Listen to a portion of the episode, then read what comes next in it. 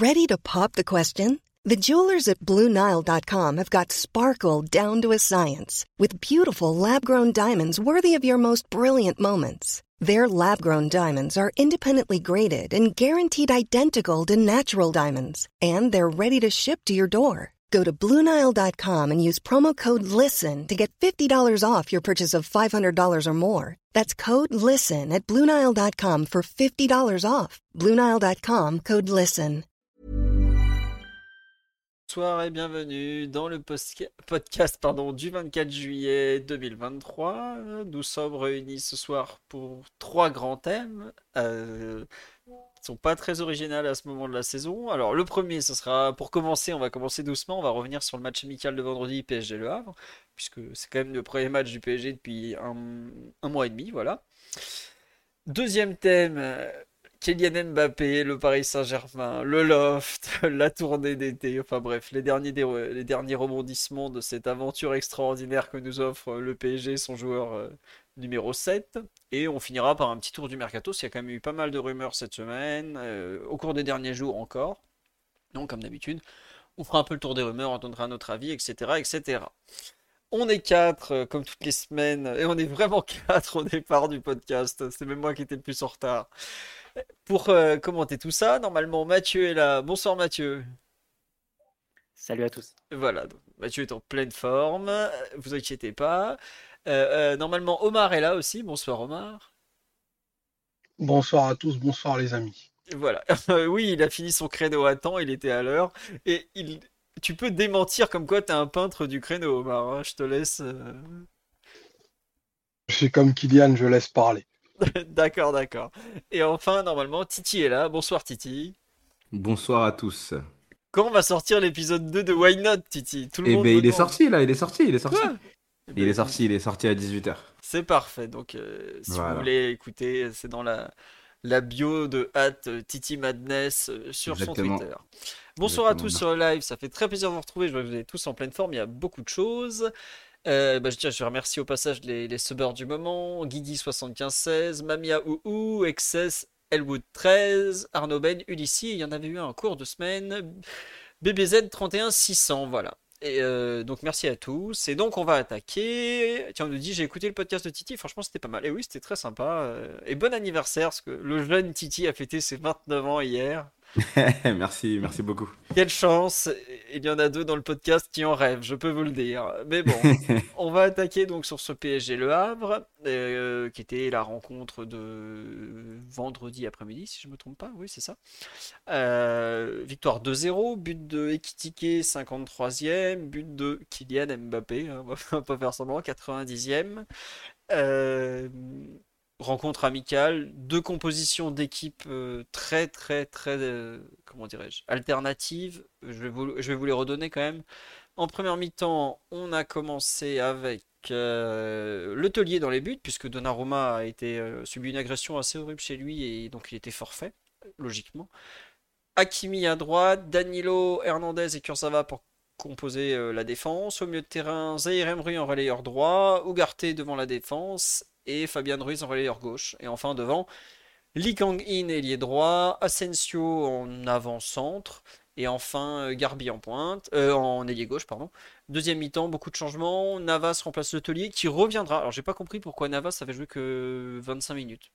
enfin, il est gardien, il peut rester plus Ou alors il a eu un problème, mais finalement c'est le taulier qui s'est blessé. Ensuite, Renato Sanchez arrière droit, Marquinhos, Skriniar et le jeune Naga. Et au milieu de terrain, Vitinha et Endur en relayeur, Ethan Mbappé devant la défense. Et devant, Noah Lemina à droite, Hugo Ekitiki en pointe et Garbi qui a commencé à deuxième mi-temps, qui a eu droit à 20 minutes. Et ensuite, c'est Kylian Mbappé qui a fini le travail. D'ailleurs, vous noterez que le joueur qui a le plus joué au final, c'est euh, Ismaël Garbi. 65 euh, minutes comme euh, Alexandre Letelier. Bon, voilà. Mathieu, Martiti, vous voulez un. Je fais un rapide pouls du match, pouls de l'amical, tout ça on va faire ça et puis après on parlera un peu de ce qu'on a vu. Bon, globalement, c'est un match qui a le début de saison. En termes de rythme, il n'y a rien à retenir. Équipe du Havre que j'ai trouvé particulière dans le sens où ils sont très défensifs. Je, pensais qu'ils joueraient plus que ça, qu'ils tenteraient plus de choses. Alors peut-être qu'ils voulaient qu'on tentait de. Visiblement, ils se distinguent. Euh, ils veulent en tout cas beaucoup parier sur la contre-attaque, si j'ai bien compris. Jouer plus en transition. Dans ce cas, oui, effectivement, je comprends pas. Mais j'ai pas trop compris l'intérêt pour eux. Enfin, c'est comme ça. PG a beaucoup eu le ballon. Euh, on voit qu'on est en début de saison, beaucoup de possessions, mais peu d'occasions. Le PG a 4 occasions franches en 90 minutes, donc c'est très peu en général. C'est des chiffres. Quand tu as ça dans une mi-temps, tu trouves déjà ça pas terrible. Donc voilà. Euh, en termes de trucs à retenir, je dirais tout de même le, 4-3-3. Donc euh, Luis Enrique est parti là-dessus pour l'instant. Il... Alors est-ce qu'il avait beaucoup le choix? Je sais pas. Mais en tout cas, il est quand même parti 4-3-3 point de basse avec euh, des associations qui, à mon sens, ne veulent pas forcément dire grand-chose. Est-ce que Lucas Hernandez, Danilo est la paire numéro 1 en défense plutôt que Marquinhos, Skriniar Je sais pas. Mais collectivement, pas grand-chose à en, déduire, je pense, en termes de plan de jeu notamment. On a vu un vague pressing quand on perdait la balle, mais comme on l'a eu, je pense, 75% du temps, c'était pas très parlant. Dans la façon d'attaquer, on n'a rien vu qui, qui crevait les yeux particulièrement. On parle du box, midfield, du box midfield sur, euh, le live, c'est-à-dire l'espèce de 3-2-2-3 qui forme un carré au milieu. Honnêtement, euh, je ne sais pas à quel point c'était évolué, à quel point c'est lié au profil des joueurs, euh, à quel point c'est travaillé, vu qu'il y a quand même beaucoup de joueurs qui ont joué, qui avaient trois entraînements, littéralement trois entraînements dans les jambes. Donc euh, voilà, euh, vraiment dur d'en déduire quelque chose en termes peut-être de, des joueurs qui ont su se mettre en avant. Je vous ai illustré ça avec euh, Zaire Emery qui à mon sens a été le meilleur d'assez loin, que ce soit sur la première ou la deuxième mi-temps.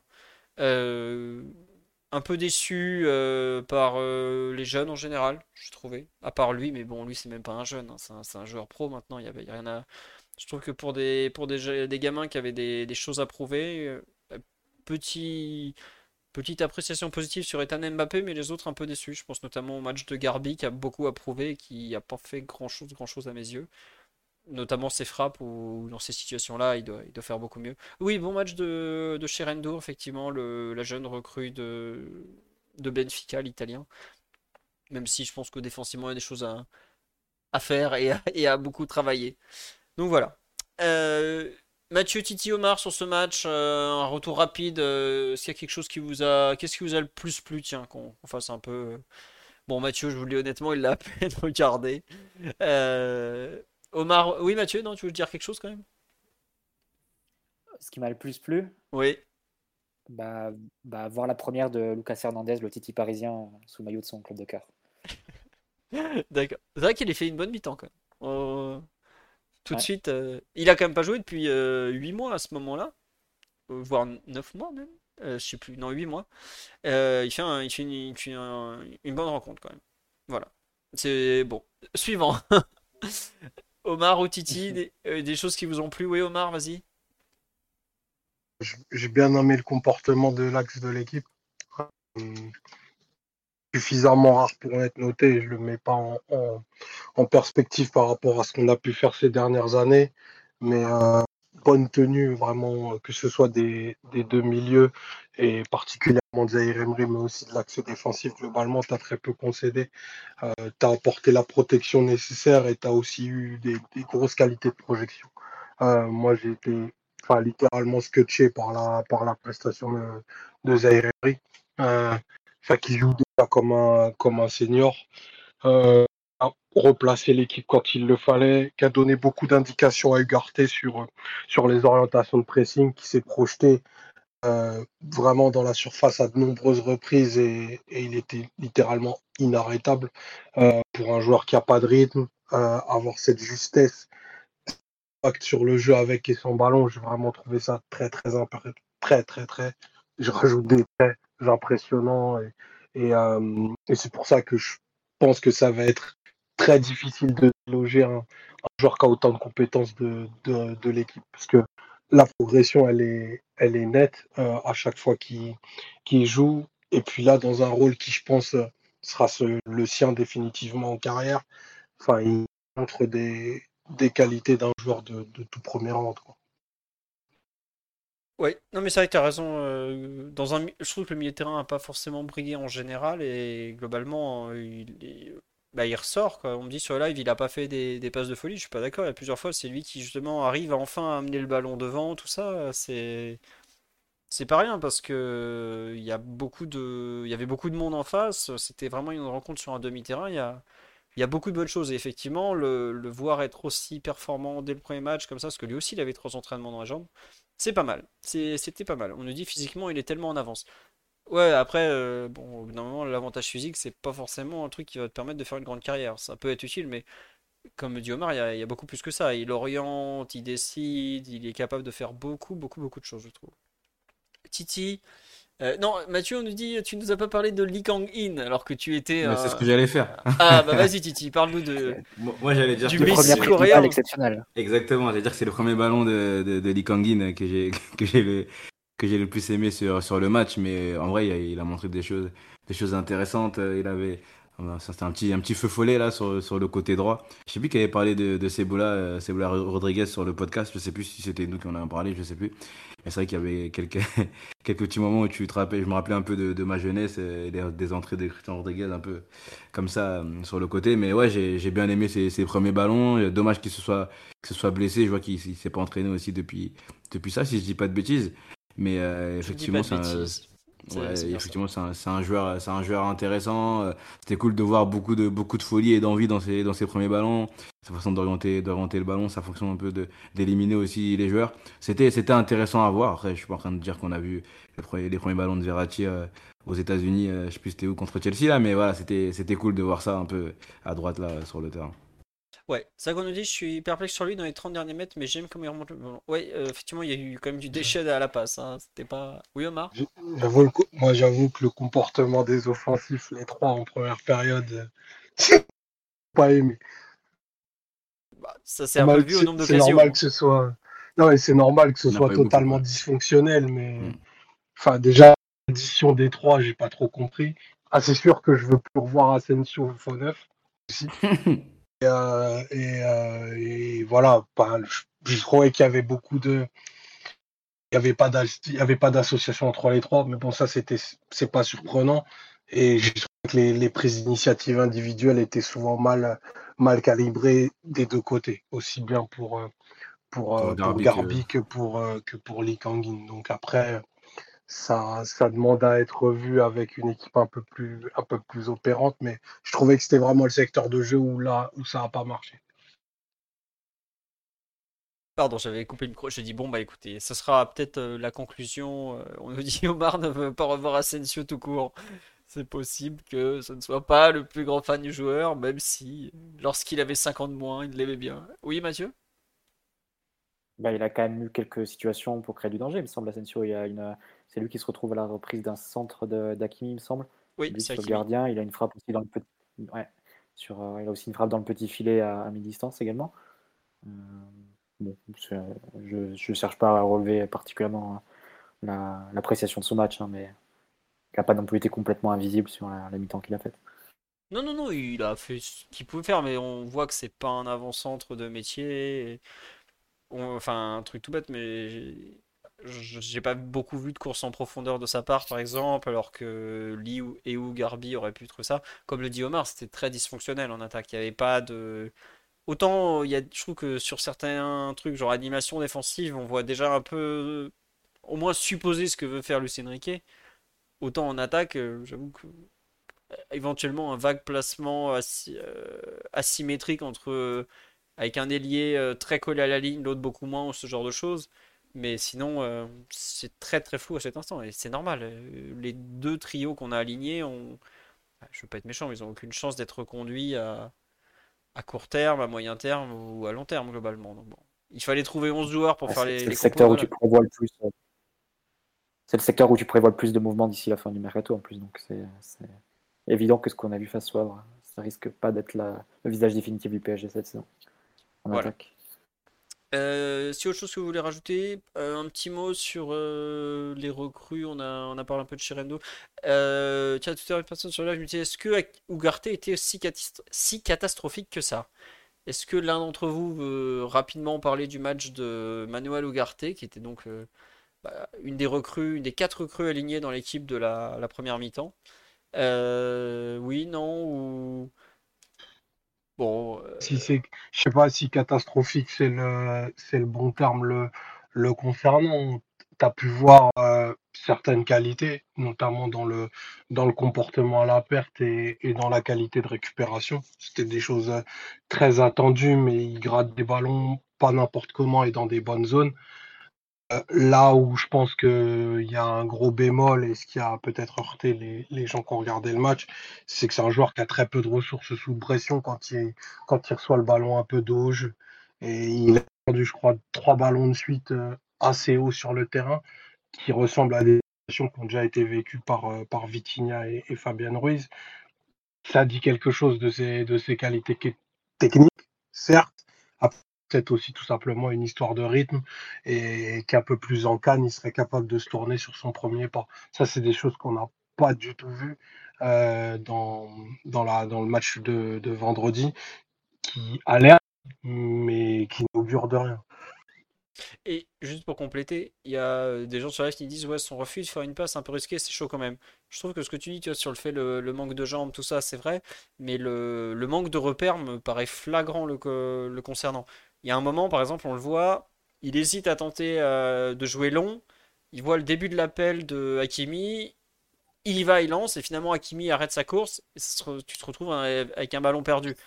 Mais ça, par exemple, c'est un problème de coordination avec son, latéral droit. C'est pas forcément lui qui fait une mauvaise passe. Après, je dis pas qu'il a pris beaucoup de risques ou qu'il a fait un bon match. Il fait un match très moyen. Et effectivement, comme tu dis, il a fait trois erreurs grossières devant la défense où il perd la balle de façon assez douteuse. À un moment, pareil, il tente une récupération, euh, on est plus proche d'un hippon qu'autre chose.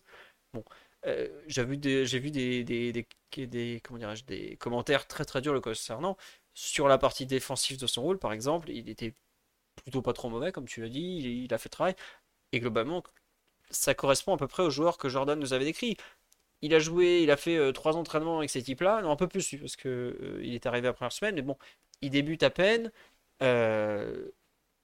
C'est un joueur qui, je pense, pour euh, donner sa pleine mesure en termes de distribution du jeu, aura vraiment beaucoup besoin de repères parce que c'est pas quelque chose pour lequel il est naturellement doué. C'est pas spécialement étonnant de, le voir un peu galérer comme ça. Est-ce que ça sera un Krikoviak uruguayen, comme on me dit sur live? On va lui laisser un peu plus de temps quand même. Krikoviak est arrivé, il avait déjà 26 euh, ans. Ugarte en a 22, euh, il a deux saisons en professionnel. C'est quand même pas. Alors certes, il a coûté deux fois plus cher, ça, c'est aussi l'inflation dans les transferts. On va, on va attendre un peu. On me dit c'est Regen, Regen Dander euh, Herrera. Oh, c'est pas tout à fait les mêmes qualités quand même. On va voir. Comme dit, clairement, on va, on va sûrement pas le condamner après 45 minutes. Il faudra voir la suite. Et puis, bah, s'il est pas assez bon, euh, il comprendra que malheureusement pour lui, il faut, donner plus, tout simplement. C'est comme ça. Est-ce qu'il est plus mobile que Danilo? Ah, Largement. Oui, Mathieu, tu voulais dire quelque chose? Elle a un peu la curiosité du match pour moi de savoir euh, le système qu'allait employer Luis Enrique. Donc, tu en as parlé, le 4-3-3, et aussi le rôle qu'il allait donné à Ugarte dans ce système. Euh, parce qu'on sait que dans le 4-3-3 qui s'annonce avec beaucoup de possession du PSG, et que ça a été le cas vendredi, euh, il y a beaucoup, beaucoup, beaucoup de ballons qui vont passer par le numéro 6. C'est lui qui va donner un peu le tempo et aussi la qualité de, la possession de, l'équipe. Et ça, tu vois quand même que Ugarte, il n'est pas habitué à ça. Jordan l'avait décrit dans la présentation du Sporting. Il jouait dans un double pivot avec trois défenseurs derrière lui. C'est pas du tout les mêmes, les mêmes responsabilités à la relance. Euh, il était beaucoup plus dans, l'idée d'aller chercher, d'aller presser, etc. Là, il, il a un rôle plus positionnel à la base, donc sans ballon, mais aussi avec. Et tu, plus que le, manque de prise de risque dans certaines passes, qui peut, euh, bah, ça peut être corrigé avec une prise de confiance, etc. Euh, c'est aussi un peu la mécanique un peu lente qu'il a au niveau de quand il s'agit de se retourner, quand il s'agit d'orienter, quand il s'agit de donner un peu une impulsion euh, euh, à la possession de balle de, son équipe. Ça, tu sens qu'il n'est pas, pas foncièrement à l'aise là-dessus. Donc, euh, à partir de là, tu as plusieurs choix. Soit tu persistes et tu essayes de le faire progresser dans ce rôle-là. Hein. Soit tu le fais jouer relayeur.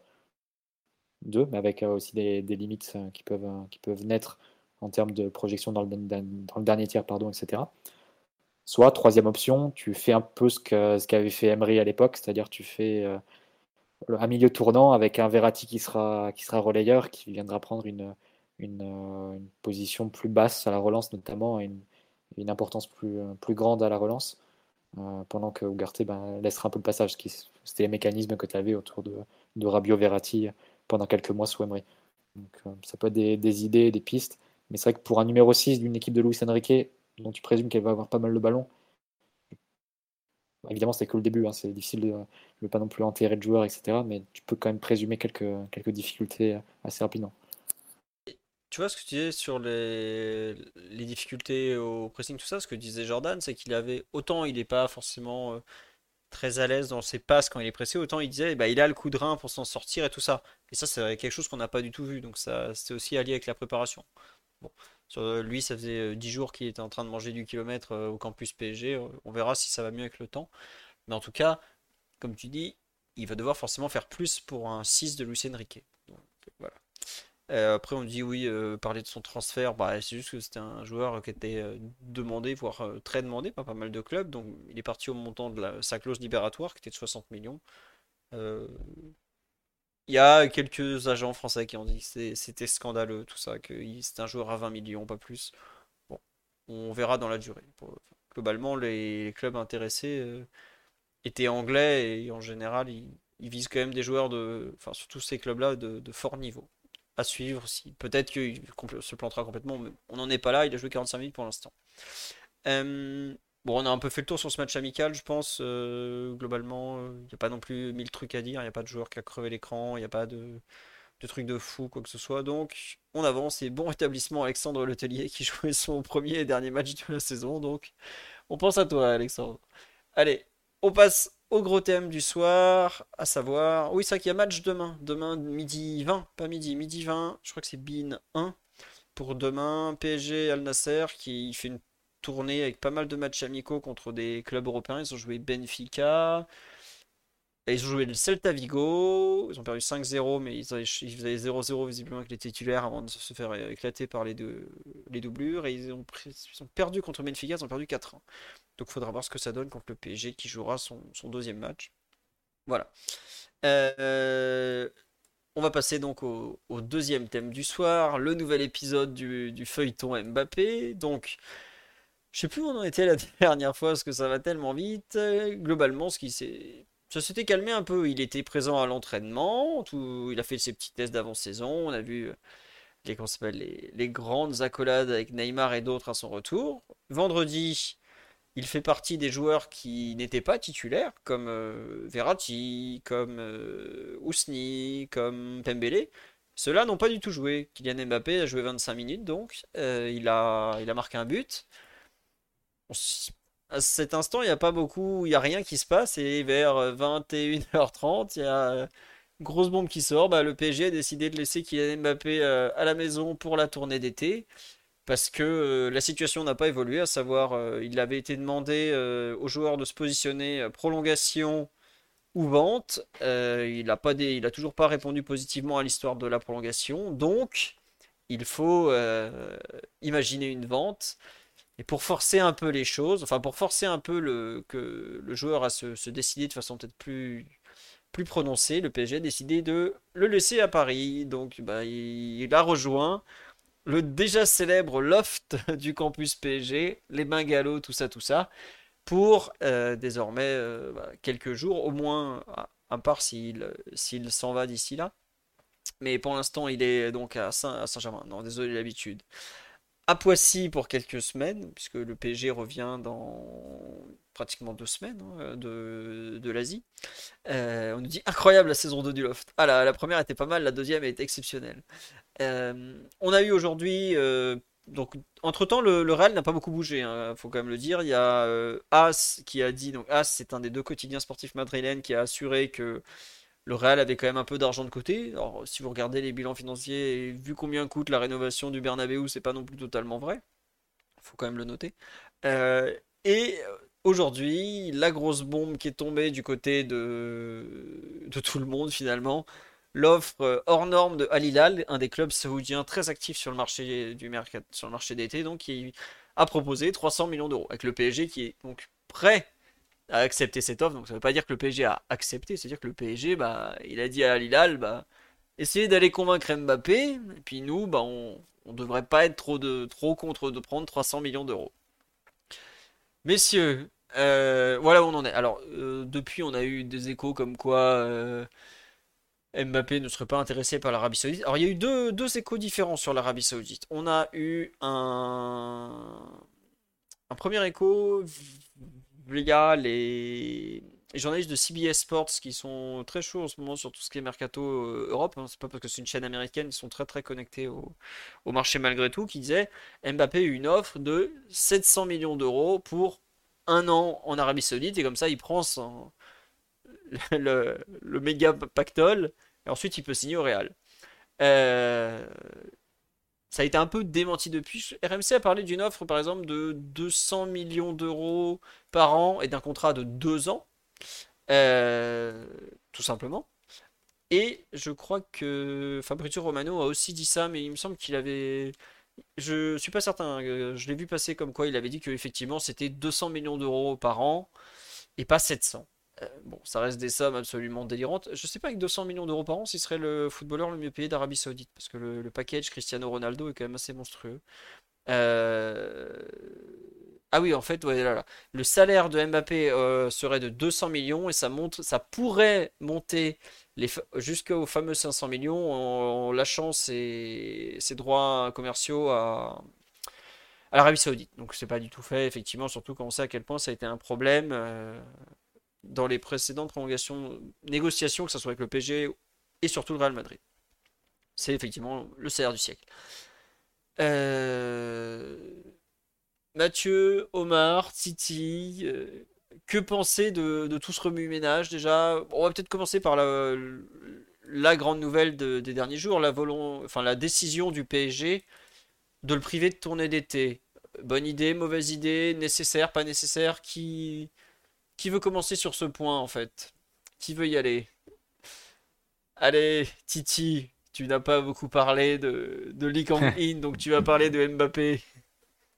Bonne décision, je sais pas. Je sais pas, en tout cas, moi j'ai été, euh, j'ai été très surpris. Je pensais pas que ça pouvait aller aussi loin dans, dans, la relation euh, conflictuelle, la relation un peu, un peu toxique entre, entre le Paris Saint-Germain et, et, Mbappé. c'est vrai que quand l'article est sorti, euh, dans la soirée euh, sur, euh, sur l'équipe, disant que, que le joueur était, était écarté de la tournée. Euh, j'ai relu plusieurs fois hein, en me disant si c'était pas une erreur, s'il allait quand même pas quand même y aller, etc. Mais je m'y attendais vraiment pas du tout. Après, quand on revoit un peu les, déclarations de, Nasser lors, de la conférence de presse de, de Lucien Riquet, on voit qu'il avait essayé de mettre la, pression un peu sur le, sur le camp du joueur, euh, en disant qu'il avait quelques, jours, quelques semaines pour, euh, donner, sa réponse. Du coup, euh, dans, la, lignée, de voir le PSG tenter encore de, continuer de lui mettre la pression, je ne sais, sais, pas si c'est logique, mais c'est une chose auquel on, on pouvait, s'attendre. Maintenant que de, là que ça aille aussi loin, de se priver de, Mbappé pour une tournée aussi importante que, celle-ci en Asie, euh, ça montre quand même que le Paris Saint-Germain est, euh, très, enfin, a très envie d'aller au bout de, son idée qui est, qui celle de, ne pas continuer avec Mbappé s'il ne, s'il ne prolonge pas et de lui faire comprendre qu'il ne fait euh, pas partie du projet à l'heure actuelle parce qu'il n'a pas envie de, prolonger parce que, parce que le club pense qu'il a, qu'il a déjà un accord avec le, le, le Real Madrid. Donc ouais, c'était, très très surprenant.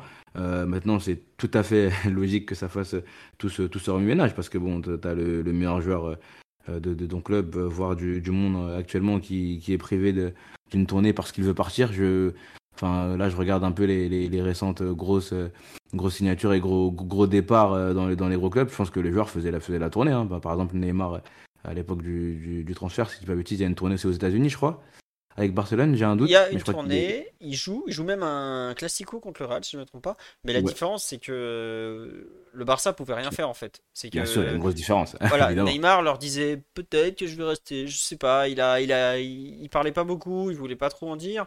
Et le Barça disait bah, euh, enfin le, la clause, elle peut péter n'importe quand pendant deux mois. Hmm. On va pas le mettre deux mois au frigo à attendre que, que l'éventuelle clause tombe.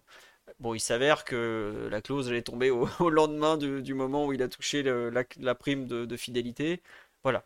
Là, c'est pas pareil, comme tu dis. Et j'ai pas le souvenir non plus d'un joueur comme ça laissé. Ouais, j'ai pas beaucoup d'antécédents. Enfin, j'en ai pas en tout cas moi en tête. Je sais pas si Omar est. mais... Il y a, de... il y a Hugo Lloris qui est laissé de côté par Tottenham parce qu'il est sur le départ, mais c'est pas non plus la même envergure, quoi. C'est pas la même envergure, exactement. C'est pas la même envergure, c'est pas la même stature de, de, joueur à l'heure actuelle.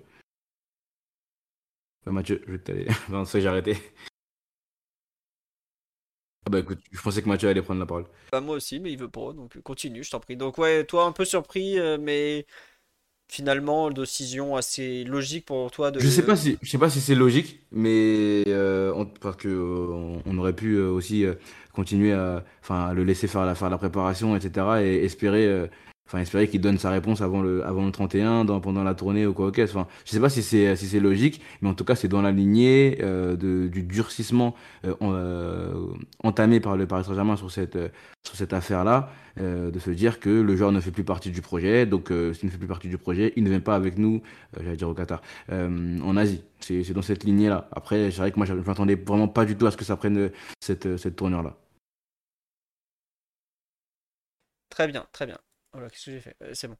Euh, Ouais, ouais, ouais, bon, on me dit sur le live, peut-être pas logique, mais en tout cas cohérent. Effectivement, je pense que c'est le terme qui convient, c'est cohérent. Ah bah, euh, Mathieu a carrément disparu. Omar, sur, euh, un peu ce, choix du PSG de, bah, de ne pas l'emmener, où tu veux que je parle parce qu'il y a des gens qui parlent chez toi? Non, non, pas du tout, parce que je pourrais pas les empêcher de parler, malheureusement. Euh, alors, ce choix du PSG, pour moi, ni logique, ni cohérent, ni rationnel. Pourquoi? Parce que si le nœud du problème est cette euh, prolongation, je pense que le contrat qui a été signé il y a maintenant tout juste un an, très clairement, et indique très clairement le risque de se retrouver dans la situation dans laquelle tu es aujourd'hui. C'est-à-dire que 2 plus 1, c'est pas 3 ans, c'est bien 2 plus 1, et le côté très optionnel de la troisième année te, mettait face à la situation dans laquelle on, est, dans laquelle on est aujourd'hui. Euh, moi, je suis navré de ne de pas faire le, le, le comptable, mais je n'arrive pas à regarder autrement que par le biais sportif. Aujourd'hui, de ben, l'intégralité du secteur offensif du PSG, enfin, j'arrive pas à me dire qu'on va mettre en l'air possiblement de la prépa un attaquant qui est sous contrat et qui sera sous contrat jusqu'au 30 juin, jusqu'au 30 juin 2024. Et fatalement, je pense que un aider à atteindre tes objectifs. Le du club à très court terme, J'ai un peu de mal à y croire aussi. J'ai pas envie qu'on me serve cette soupe-là. Euh, dire non plus que je comprends la position du. Ah. Tant mieux.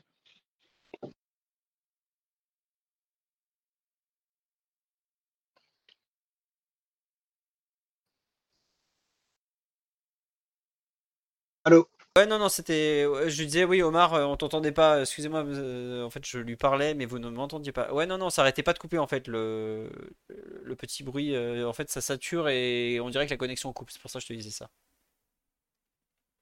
Euh, donc je disais que moi j'essayais de, de regarder vraiment sous le, volet sportif. Enfin, on un moment crucial et charnière de la préparation de la saison. Mettons, dans le meilleur des cas, qui prolonge. S'aborder 10 jours, 15 jours d'un travail qui est essentiel à la construction de ton produit de jeu, de ta cohésion d'équipe et aussi de la connaissance d'un nouveau staff. Au nom de ça, ce raisonnement en 2021, en fait, euh, Mbappé, on ne l'aurait pas fait jouer et, on aurait réussi à conclure le, le, deal à la fin. Enfin, j'ai un peu de mal à, me dire que froidement, on est capable de prendre autant de risques pour le respect de, la dite institution. Donc ça, c'est ça, c'est mon point. Enfin, le, le des joueurs libres, c'est un truc dont on a bénéficié un nombre de fois très important euh, ces dernières semaines, enfin ces dernières années, pardon. Euh, je pense que c'est pas tout à fait la même dimension et magnitude de joueurs, bien sûr, mais je pense qu'à ce on a signé un accord avec lui depuis de très nombreuses semaines. Il a été mis à la cave totalement parce qu'il rentrait libre dans sa dernière année de contrat. Il y a énormément de joueurs dans ce cas-là. Et si on veut faire euh, d'Mbappé un cas, parce qu'on s'adresse aux mauvais joueurs. Là, tu es dans un état de temps tel, tu vas te retrouver avec deux perdants? Parce que quel intérêt à prolonger tout de suite? Quel intérêt à partir tout de suite Ben, aucun. Nous, quel intérêt on a à tenir cette position? Ben, Possiblement au-delà des premières journées de championnat. Dire aucun aussi. Moi, je serais pas, je choisis aucun des deux camps. Je pense que la logique de, l'apaisement sert aux deux parties, très clairement, euh, et sportivement, et dans l'idée de, de revenir à des négociations. Parce que si l'idée du PSG, c'est de, de prolonger Mbappé, bah, va, va quand même falloir parler avec eux. Eux, quand je dis eux, c'est lui, lui et son équipe à, un certain moment. Et quand bien il est, il est un accord avec le Real, bah, premier ni le dernier de sa carrière, et on a déjà réussi à retourner cette situation-là. Donc euh, voilà, moi, place sportif, le reste, j'ai et et s'il y a offre délirante de, l'Arabie Saoudite, et bien sûr que le PSG, ils vont accepter.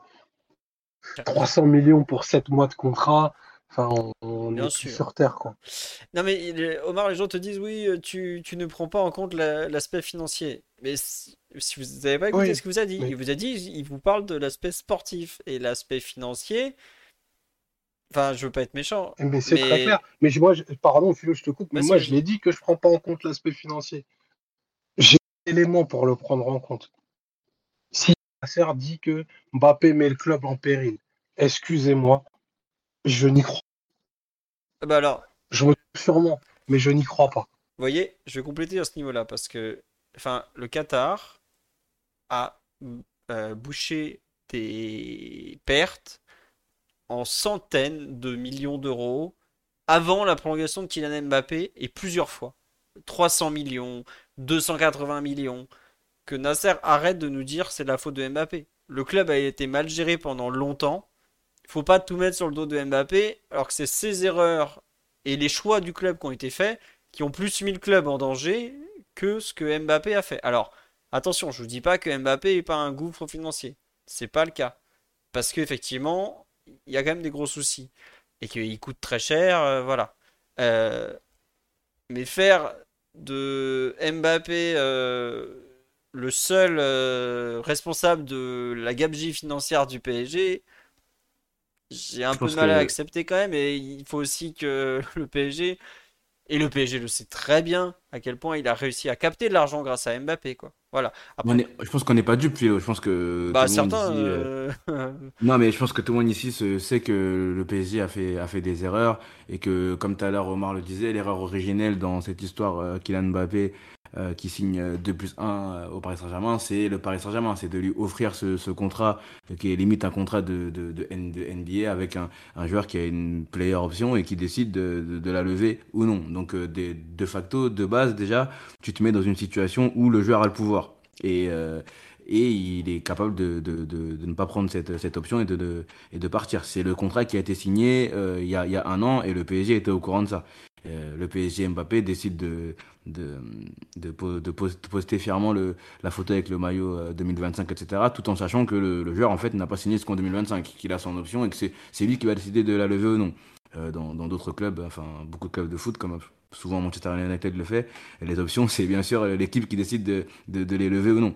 Là, on a décidé de donner la, force et, le pouvoir à, Mbappé, qui, du coup, aujourd'hui, et enfin plutôt six semaines après sa signature, avait décidé de ne, pas, prolonger. Donc je pense qu'on n'est pas dupe ici et on sait que le Paris Saint-Germain a fait des erreurs, que le Paris Saint-Germain, on a fait, euh, euh, même sans, euh, au-delà de, la, de l'affaire Mbappé, mais sur l'affaire Mbappé, le Paris Saint-Germain a aussi le droit de se dire aujourd'hui, ben, j'ai fait une erreur et j'essaie de la corriger. Certes, euh, la façon de, de, tenter de la corriger n'est peut-être pas la bonne, et n'est sans doute même pas, pas la bonne, et c'est compliqué maintenant de dire à Kylian, oui, tu nous avais promis que, oui, etc. Enfin bref, le contrat qui a été signé, c'est celui-ci. Mais le Paris Saint-Germain a aussi le droit de reconnaître son erreur et de se dire, aujourd'hui, on va essayer de, de travailler, juste, euh, de travailler autrement, pardon, sur ce, ce projet Mbappé.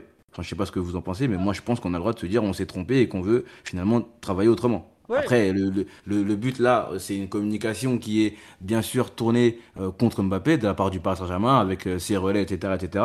Euh, moi, sur ce que dit Omar, c'est on va devoir discuter, etc. Moi, à partir du moment où on a décidé de ne pas l'amener en Asie, pour moi, il n'y a plus de possibilité de, de, pouvoir se remettre sur une table et discuter avec Mbappé et, et, et sa famille. pour moi, là, c'est aller beaucoup trop loin pour qu'aujourd'hui on se dise ça va s'arranger, tout va bien se passer, etc. Donc euh, aujourd'hui, on a décidé de prendre la ligne euh, dure et la ligne qui fait que pour moi, il n'y aura pas de retour en arrière sur cette affaire-là. Mbappé, c'est soit un départ euh, maintenant, soit un départ libre. Mais je ne vois pas toutes ces, personnes-là se remettre autour d'une table et retravailler ensemble après tout ce qui se passe depuis maintenant un mois, un mois et demi. Bah, il y a bien un moment, ils vont devoir se remettre à- autour de la table, qu'ils soient d'accord ou pas, parce que pour tout ce qui est Oui, mais autour transfert, table. tout Oui, ça, pardon, euh, oui, mais pour la Non, mais prolongation, je parlais. pardon. après, euh, des histoires de prolongation, enfin, je- Neymar a prolongé 8 mois après avoir été prêt à aller jusqu'à Barcelone à pied, hein. Même moins que ça, il a prolongé parce qu'ils avaient repris les négociations, voilà. Là, c'est vrai que le temps est beaucoup plus compressé, mais tu dis que ça peut pas reprendre. Moi, je- enfin, sur ce point, je suis pas d'accord. Je trouve que le club a bien fait, par exemple, de pas l'envoyer en Asie. Le club veut lui mettre la pression, tout ça. Bon, bah voilà, tu, tu pars pas là-bas. Mais c'est quoi l'ob- l'objectif de le laisser jouer en match amical alors? Tu, le fais jouer 25 minutes en match amical, il peut se faire fracasser de genou. On a vu euh, l'hôtelier qui finit avec une entorse du genou, qu'on sait pas combien de temps il va être absent. C'est quoi le message? C'est-à-dire qu'en fait, à, à 16h, tu peux jouer comme si de rien n'était, mais à 18h, tu pars pas en Asie. Enfin, c'est pour, ça que je trouve la ligne euh, du PSG, des fois, elle est pas. Elle est bizarre quand même. Ça vous choque pas, vous, que d'un d'un côté, il joue, et puis en fait, euh, après, il est archi banni? Enfin, les lofters, ils ont commencé le- dans le loft dès le début. hein. Il n'y a pas eu de. Voilà, il, s'est rien passé entre 16h et 19h dans le fond, quoi. C'est ça vraiment que, qui a aucun sens. Donc, euh, moi, j'avoue que ça, un- le comportement du club semble aller euh, d'un extrême à l'autre euh, entre-temps. Donc, euh, j'avoue que je- autant ne pas l'envoyer en Asie, comme je dis, je trouve ça normal. Il veut enfin, il veut pas se décider. Bah, le club va pas. Le club semble avoir acté le fait que, enfin, c'est entre guillemets, il prépare l'après Mbappé ou le sans Mbappé. Je sais pas ce qu'ils, bon, pourquoi pas, on verra. Euh, mais qu'est-ce qui a changé en fait le sachant que Mbappé le clan, enfin, le clan Mbappé et la direction n'ont pas parlé entre-temps? Ouais, le Enrique était pas au courant. Voilà, ouais, ça doit être ça. Il a dit, euh, faites Lucho, euh, tu regardais le Tour de France, on t'a pas dérangé, mais euh, en fait, Mbappé, il faut pas qu'il joue, quoi. C'est quoi cette histoire? On me dit, c'est un détail, histoire de le faire jouer 25 minutes. Bah non, c'est pas un détail. C'est un joueur qui vaut 200 millions d'euros ou plus. Soit, enfin, j'ai un prix au hasard, hein, peu. Tu le fais pas jouer s'il y a vraiment un, un, un enjeu à ce moment-là le concernant aussi fort. S'il se fait arracher la jambe par un arrière droit remplaçant du Havre, on a l'air malin, par exemple. Donc, euh, je sais pas, je trouve ça bizarre. Mais bon, ce n'est que, que ce point qui me, qui me gêne. Euh, je suis pas aussi euh, radical que toi, Titi, sur le, la fin possible. Mais bon. Mathieu, tu es là, tu es pas là. On veut bien ton avis un peu sur ce, développement d'histoire et tout ce qui s'est passé ces derniers jours. Bah, je vais être une nouvelle fois en désaccord avec toi et, et Omar sur ce, sur, sur ce point, hein, sur le dossier non, Mbappé. tu, tu trouves normal de l'avoir fait jouer le match amical, sérieusement? euh, je sais pas, c'est vraiment, je pense que c'est se formaliser pour rien. Il y avait aussi l'effet de, de surprise aussi pour marquer le coup. Euh, une- comme vous l'avez dit, c'est une décision à laquelle euh, pas grand monde s'attendait. On avait quand même euh, effleuré la, la possibilité et évoqué la possibilité dans, dans le podcast il y a deux semaines, hein, si vous vous rappelez. On, se demandait si le PSG allait euh, euh, aller au bout de la logique et ils sont allés très logiquement en cohérence avec la, la position qui est la leur. C'est-à-dire aujourd'hui Mbappé, euh, vous laissez ouverte la, la possibilité d'une prolongation. Euh, bon, c'est vraiment pour se garder le 1% de, chance hein, et, pour, euh, et se dire le sauf retournement de situation. Mais aujourd'hui, la, la décision, elle est claire. C'est pas entre euh, vendre Mbappé et garder Mbappé. C'est entre vendre Mbappé cet été en échange de 150-200 millions d'euros euh, et donc un chèque vraiment substantiel, ou bien le perdre lui de l'été prochain en lui en ayant versé euh, 150-200 millions d'euros entre temps. C'est ça qui joue pour le PSG. Et, c'est, les exemples que prenait euh, Omar sur des joueurs type Asensio, enfin, c'est, tu, tu peux pas dire ça sérieusement, Omar. Tu peux pas dire ça sans, sans t'écrouler derrière toi-même. Ça n'a pas du tout les mêmes, les mêmes impacts, les mêmes enjeux. C'est la première fois qu'un joueur de, de la stature de Mbappé, avec le poids qu'a Mbappé, à la fois financier et comptable, mais aussi à l'intérieur du club, puisqu'on rappelle, le directeur sportif et directeur de la communication directement nommé par ses, par ses soins et par sa famille. Euh, c'est la première fois qu'un joueur comme ça euh, met le club qui l'emploie et qui lui paye un salaire aussi délirant dans une position de, faiblesse euh, telle. Aujourd'hui, le PSG est obligé de, de, de, tendre les relations avec Mbappé s'il veut réussir à, à, le vendre cet été et à, et à se libérer d'un contrat qui, risque de le, plonger dans une situation financière qui est délicate. Et tu ne peux pas décorer non plus le, financier du sportif. On rappelle que le PSG est sous le coup d'une sanction de la part de l'UFA. Euh, on a signé un accord de, règlement avec, avec l'UFA euh, on doit revenir dans des clous qui sont assez serrés euh, à horizon l'an prochain et dans deux ans.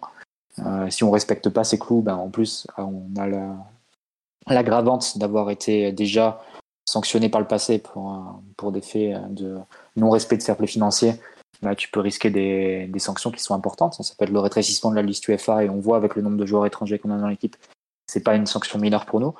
Euh, ça peut être aussi avec des, des, amendes qui seraient, qui seraient très élevées. Donc non, c'est pas des, dossiers anodins et c'est pour le PSG, le dossier Mbappé est très important. C'est pas seulement un dossier d'image et je pense pas que ce, soit particulièrement un dossier d'image pour euh, affirmer le poids de l'institution, etc. on voit que l'image du PSG dans, cette affaire, elle est dégradée d'un part de l'extérieur. Peut-être qu'elle sera renforcée auprès de, quelques supporters comme nous, mais elle est, euh, dégradée au, niveau de, de l'ensemble de ceux qui suivent le foot. Et c'est pour ça, je pense qu'il n'y a aucun, aucune des deux parties qui a intérêt à ce que les faits se, se déroulent de cette façon. C'est vraiment une, rupture qui se fait de façon sale. Mais, euh, mais voilà, c'est la seule possibilité qu'on a pour, euh, forcer Mbappé forcer la main à Mbappé pour qu'il qu'il puisse euh, accepter un transfert dès cet été, qu'il puisse renoncer à une part importante du contrat qu'il a signé l'an dernier pour pouvoir bah, libérer la même le club. Parce que vous partez aussi du, principe que voilà, sportivement, on va garder Mbappé on va se faire une super équipe autour de lui. Aujourd'hui, garder Mbappé et je sais pas l'entourer de Kane et Bernardo Silva, Là encore, tu as peut-être le 1% de chance, mais euh, il y a sans doute une plus grande possibilité qu'en gardant Mbappé, ton mercato il soit terminé aujourd'hui. On a bien vu d'ailleurs que le, mercato du PSG, il est, il assez paralysé hein, depuis un mois. On est tous dans l'attente de, savoir ce que, Mbappé fait et fera. Donc, euh, toutes ces raisons, non, le, PSG a raison. Il faut absolument que la situation se règle euh, le plus vite possible, que la vente se fasse dans les meilleurs délais. Je ne sais pas lesquels ce serait, pour qu'on puisse passer à autre chose et qu'on puisse euh, vraiment avoir une visibilité sur ce qu'on fait ensuite. Parce qu'évidemment, avoir Mbappé ou non dans son effectif, ça change tout en termes de profil que tu peux recruter, en termes de profil que tu dois recruter pour associer aux autres joueurs de l'attaque. Donc euh, voilà, pour toutes ces raisons, il faut absolument que ça se termine rapidement, que le dossier soit clos et que la vente se fasse. Donc euh, voilà, j'ai vu qu'il y avait quelques des discussions qui étaient renouées. Je pense que l'équipe et Loïc Tanzi qui l'avait dit entre la, famille Mbappé et, et le, et le club pour essayer de, voilà, de détendre un peu sa position et de le faire accepter un transfert de cet été. Ben voilà, hein, euh, il, faut, euh, il faut continuer dans ce sens-là et, que les efforts payent et que, que Mbappé soit transféré dans les meilleurs délais. Pardon, je dis, ah, Mathieu, euh, là tu te mets dans une position où tu prends la, la voie dure, et je comprends, attention, mais est-ce que c'est vraiment, alors qu'en face, euh, Mbappé semble très borné aussi, est-ce que c'est vraiment la meilleure façon de faire partir Mbappé rapidement? C'est quoi l'autre façon? De le faire jouer tous les matchs et lui montrer qu'il sera capitaine, etc. Euh, je, vraiment, je m'interroge sur euh, comment tu peux faire vite changer d'avis Mbappé, quoi. Parce que c'est quand même très compliqué de le faire changer d'avis. Comme ça. Bah, euh, bah, tu, tu, vois bien la stratégie du PSG. C'est d'une, de lui montrer que sportivement, il ne jouera pas. Et dans une année où il y aura l'Euro et, et, les JO, c'est euh, pas négligeable. Évidemment, après, tu peux choisir de croire ou ne pas croire. Tu peux penser que c'est un bluff. Et penser que le PSG, si Mbappé est dans l'effectif au 1er septembre, le PSG être un c'est possible. Bah oui, mais, c'est ça, ça. Et tu as aussi salir son image. Tu as aussi salir son image, le faire passer pour le plus grand mercenaire du monde, lui montrer que, enfin, montrer aux yeux de la planète que tout ce qui compte pour lui, il n'en a rien à faire du sportif, c'est vraiment que l'argent. Euh, tout ce qui compte pour lui, c'est toucher sa prime de fidélité, et ça, Mais ça, c'est l'image pour les Parisiens. Pour nous, oui, il y aura cette image dégueulasse. Mais tu vois, il y a un truc, je trouve, qui est. Je, suis mm. je me mets à la place de Mbappé. Le PSG te dit il faut que tu partes vite, tu bloques notre mercato, tout ça. Lui, il arrête pas de dire qu'il veut rester là pour euh, tout ça. Moins il bouge. Donc s'il veut pas bouger, comme il bloque le mercato, il va revenir. Il voit l'état de l'effectif que le PSG n'aura pas pu faire signer des joueurs. Donc il sait qu'il sera d'autant plus indispensable. Donc il a aucun intérêt à se dépêcher à débloquer le C'est en contradiction avec son, c'est en contradiction avec son discours parce que dans le même temps Mbappé va dire on a un plafond, on a un plafond de verre, euh, l'équipe est pas assez forte pour moi, etc. Alors qu'il sait très bien qu'en restant au PSG, concrètement le PSG peut plus se renforcer maintenant.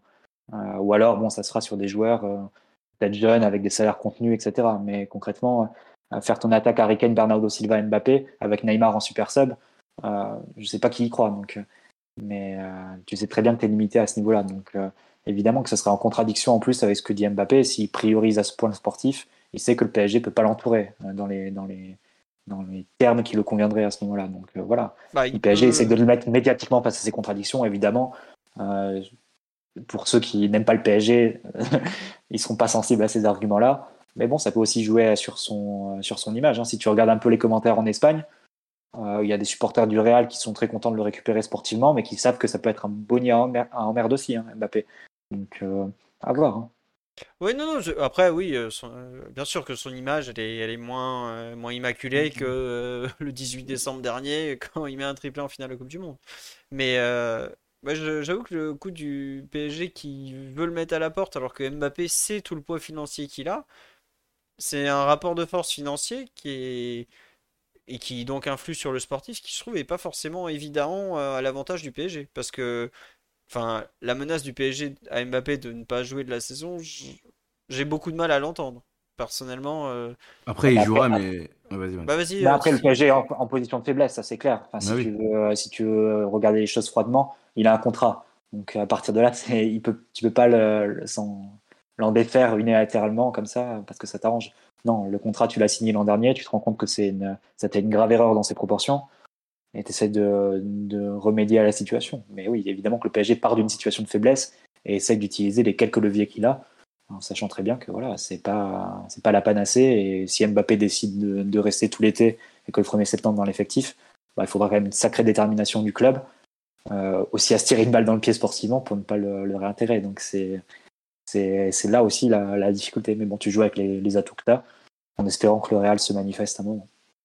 Ouais. Après, tu vois, je, comprends très bien que le PSG joue avec ses atouts et ils sont pas gros. Parce que, bah oui, il y a le discours de Nasser, la, menace financière, la menace sportive, tout ça. Et le PSG utilise tout ce qu'il peut. Et c'est normal. Après, euh, on peut nous croire ou pas croire. Euh, globalement, euh, même les, les, montants qui sont avancés, tout ça, sont c'est impossible de les vérifier.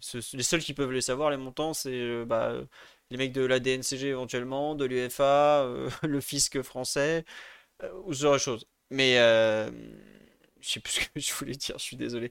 Les, menaces sportives sont bof, et, surtout, au bout d'un moment, si le PSG est aussi dépendant d'une partie tierce, qu'est le Real Madrid quand même. Et aujourd'hui, si le Real Madrid se pointe le 28 août seulement et te dit, bah, 50 millions à prendre ou à laisser, tu tu fais quoi en fait? C'est. Ah, les prendra.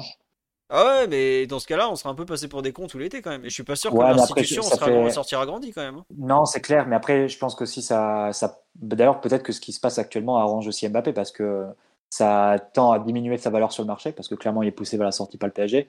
Donc, ça, le Real peut faire une offre un peu moins grande pour le PSG, mais aussi augmenter tous les à côté pour Mbappé, donc augmenter son offre salariale. Euh, prime et image, image, droit d'image compris. Donc ça peut être aussi euh, à la fin un juste milieu qui est trouvé entre une offre qui sera peut-être pas aussi élevée que l'espérait le PSG. Mais bon, si tu récupères même 100 millions, c'est 100 millions directs de plus-value. Hein. Euh, c'est quelque chose de, considérable aussi. Ouais, Je pense que ça sera malgré tout au-dessus parce que le Real mettra. Enfin, tu recrutes pas un joueur comme Mbappé à, des prix euh, non plus totalement discount.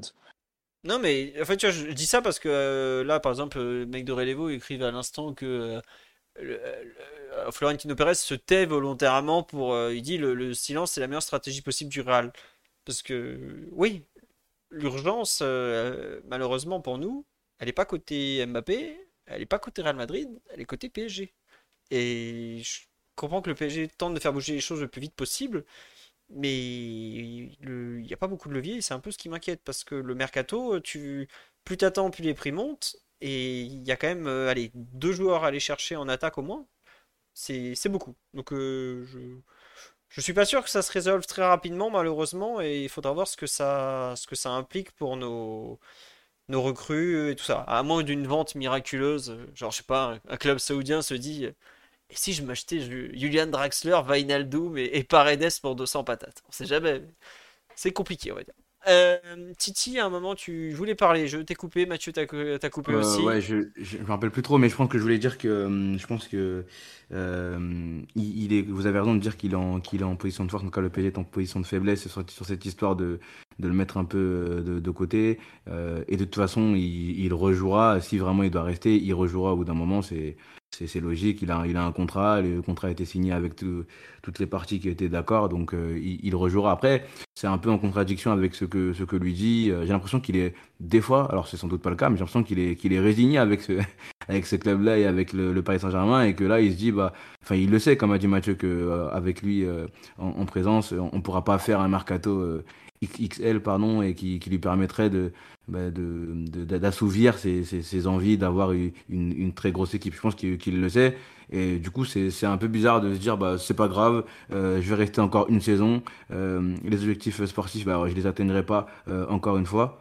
Et, et voilà, et j'irai tranquillement au Real Madrid l'année prochaine. Enfin, je trouve ça un peu bizarre de, de, sa part, surtout quand on connaît toute son, son, son ambition sportive, en tout cas celle qu'on qu'on lui connaît depuis le début de sa carrière, et son envie de, tout gagner. Là, c'est comme si je le, trouvais un peu, un peu résigné de se dire, bah, le Paris Saint-Germain, c'est comme ça, j'aurai jamais l'équipe que je veux, mais c'est pas grave, je vais au bout de mon contrat, je prends, un peu mon argent et je m'en veux ensuite après au Real Madrid. Je pense pas qu'il pense euh, de, cette façon-là, mais des fois, ça peut laisser penser ça.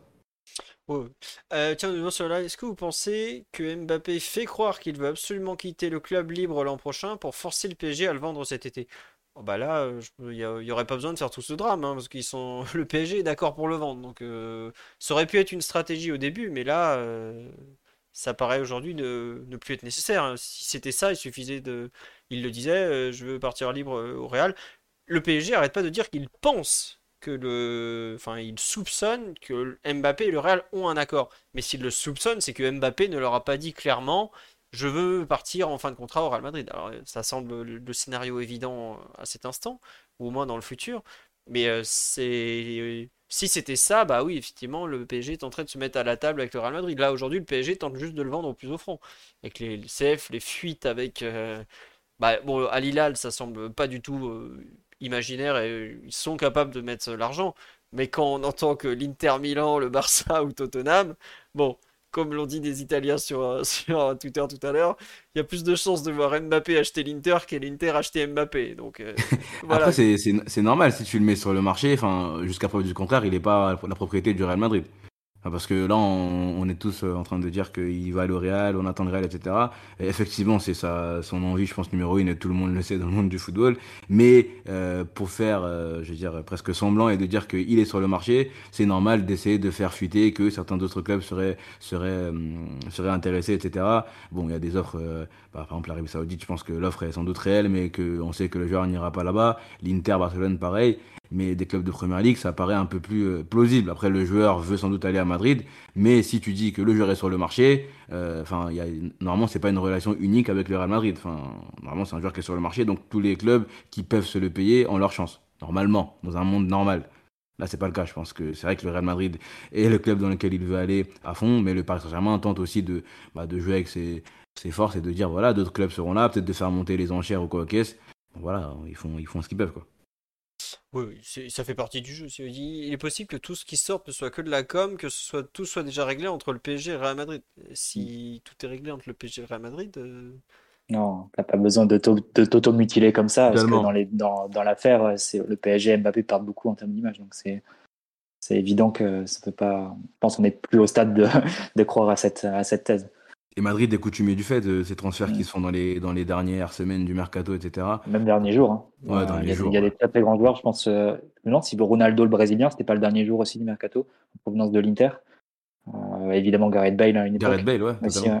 Donc, effectivement, ils sont. Mais après, c'était surtout des, des dossiers où le club était, enfin, n'était pas vendeur. C'est-à-dire l'Inter, Tottenham, ils avaient résisté tout au long de, tout au long de l'été. Oui, c'est vrai. Pour, euh, là, c'est le joueur qui n'est pas partant, alors que le club le pousse à- vers la sortie. Et Hazard, ça après- s'est fini quand euh, Hazard, euh, parce qu'il Non, avait lui Hazard, ça réglé c'était tôt, que- c'était tôt. C'était même, tôt. ah, c'était encore sur la saison précédente dans les comptes. Que je crois qu'il est transféré le, le 10 juin. Il me semble qu'il il gagne pas une, une Europa League avec Chelsea et il est Si, transféré si, si, juste et après, euh, justement au micro, au micro de, après la, la victoire en Europa League en 2019, bah, il dit, euh, voilà, il, laisse entendre que voilà, ça va se faire. Et là, tout le monde était, était content de faire ce transfert à ce moment-là. Chelsea n'a pas résisté longtemps. Tiens, sur live, on me, parle de, on me parle de la fameuse prime de fidélité au 31 juillet. Alors, c'est quelque chose qui est sorti dans la presse espagnole, comme quoi il toucherait la moitié de sa prime de fidélité au 31 juillet. Je veux bien que, je sais pas, on l'a pas eu euh, dans, le, dans la presse euh, française ce truc-là. Moi j'ai toujours entendu début septembre euh, là, pour la prime de fidélité. Alors après il y a tellement d'histoires de primes, de primes, de double prime, de primes de ci, de là. C'est le Parisien qui avait, qui avait révélé les chiffres du, contrat, il me semble. Et ils n'avaient pas fait mention d'une d'une partie de la prime qui, était, qui devait être versée durant l'été. Peut-être qu'il y a une confusion sur ce qui s'était passé avec Neymar, ce que, ce que tu mentionnais tout à l'heure. Oui, le fait que Neymar touchait sa prime euh, quand il était au Barça ah, euh, au milieu de l'été. Du grand Bartomeu, ça encore, tu vois.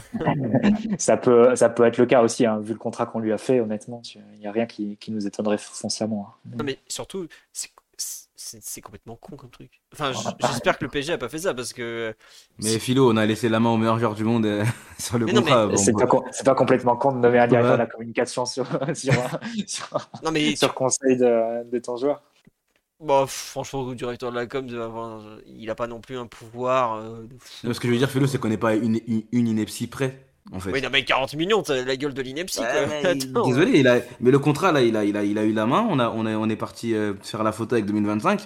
C'est déjà assez grave, hein, même s'il y a une, une, une, prime qui tombe en juillet. On a déjà fait un truc assez grave sur ce contrat-là, tu vois.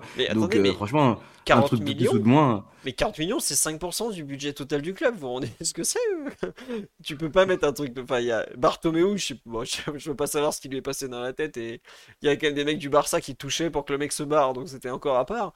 Mais euh, il y a cette histoire de.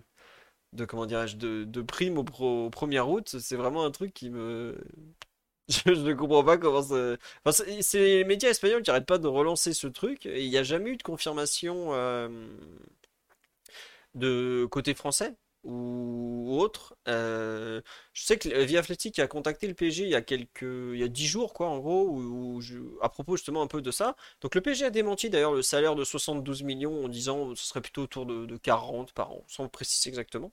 Voilà. Et c'est là où ils avaient dit, oui, c'est euh, Mbappé qui bloque l'avancement du, mercato du PSG. Mais ils n'ont pas parlé, par exemple, de cette fameuse date du, 1er août. Pour moi, la date du 31 juillet, elle est liée au fait que c'est là la date finale de la possible levée de l'option 2025. Bon, on est tous d'accord que ça, part mal. Mais c'est pas une question de, prime euh, qui tombe à ce moment-là, quoi. Voilà, comme on dit, une prime de fidélité qui tu touches au milieu du mercato, ça n'a pas de sens. Enfin, alors, vrai qu'il y a eu un, célèbre euh, précédent. Et c'est pour ça, je pense que la date du 31 juillet est importante. C'est que bah, le PSG va pas. Pour moi, le PSG ne peut pas accepter euh, un transfert de Mbappé avant cette date, puisque tu lui as laissé quelque part jusqu'à cette date-là pour annoncer qu'il prolonge. Donc, euh, bon, à voir. on nous dit peut-être qu'il chope la moitié de la prime s'il prolonge fin juillet. Ça, ça paraît plus logique en revanche. Mais bon, à voir.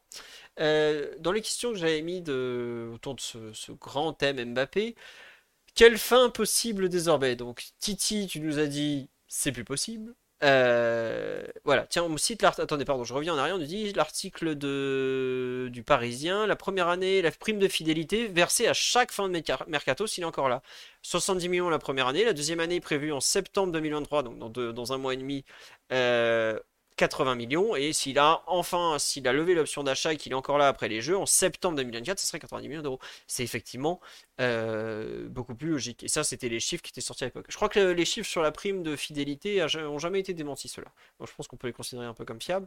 Et donc, en tout cas, oui, ça parle pas du, du 31 juillet pour toucher sa prime, en tout cas.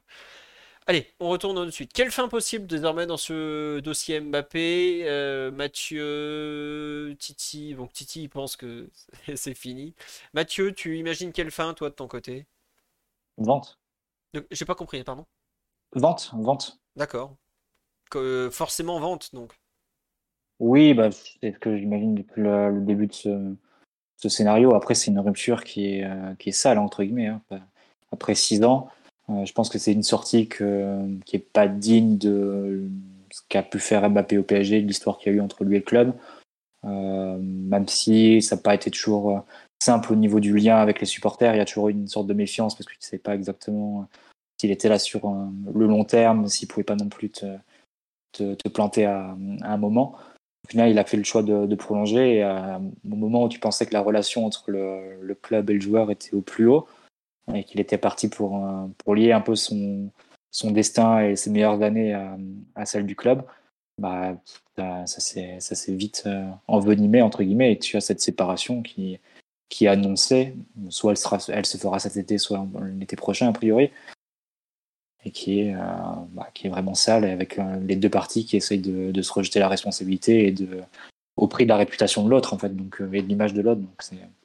Sûr que tu aurais préféré que ça se fasse dans des, dans des meilleures conditions, mais bon, si les intérêts divergent, ben, tu as ce genre de situation. Donc il faut en prendre acte et espérer maintenant que, que ça se règle par un transfert au plus, rapidement. Ouais. Euh, j'ai lancé un petit sondage donc, sur, sur le Twitch. Euh, vous êtes quand même 70% à me dire vente, un, seul à voter prolongation et 25% à peu près à voter prison pendant un an. Donc il ne joue pas, ça veut dire. Euh, Omar, sur quelle fin possible pour toi? Euh, on nous dit le Real avait fait une offre de 180. Oui, c'était la fameuse offre de la fameuse offre pardon de 180 millions. Euh, le 28 août. Euh, voilà. Omar, à ton avis, quelle fin pour ce, quelle suite ou quelle fin pour ce dossier Mbappé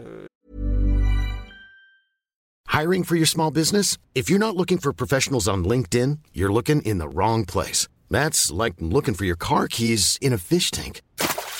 LinkedIn helps you hire professionals you can't find anywhere else, even those who aren't actively searching for a new job but might be open to the perfect role. In a given month, over 70% of LinkedIn users don't even visit other leading job sites. So start looking in the right place. With LinkedIn, you can hire professionals like a professional. Post your free job on linkedin.com slash people today.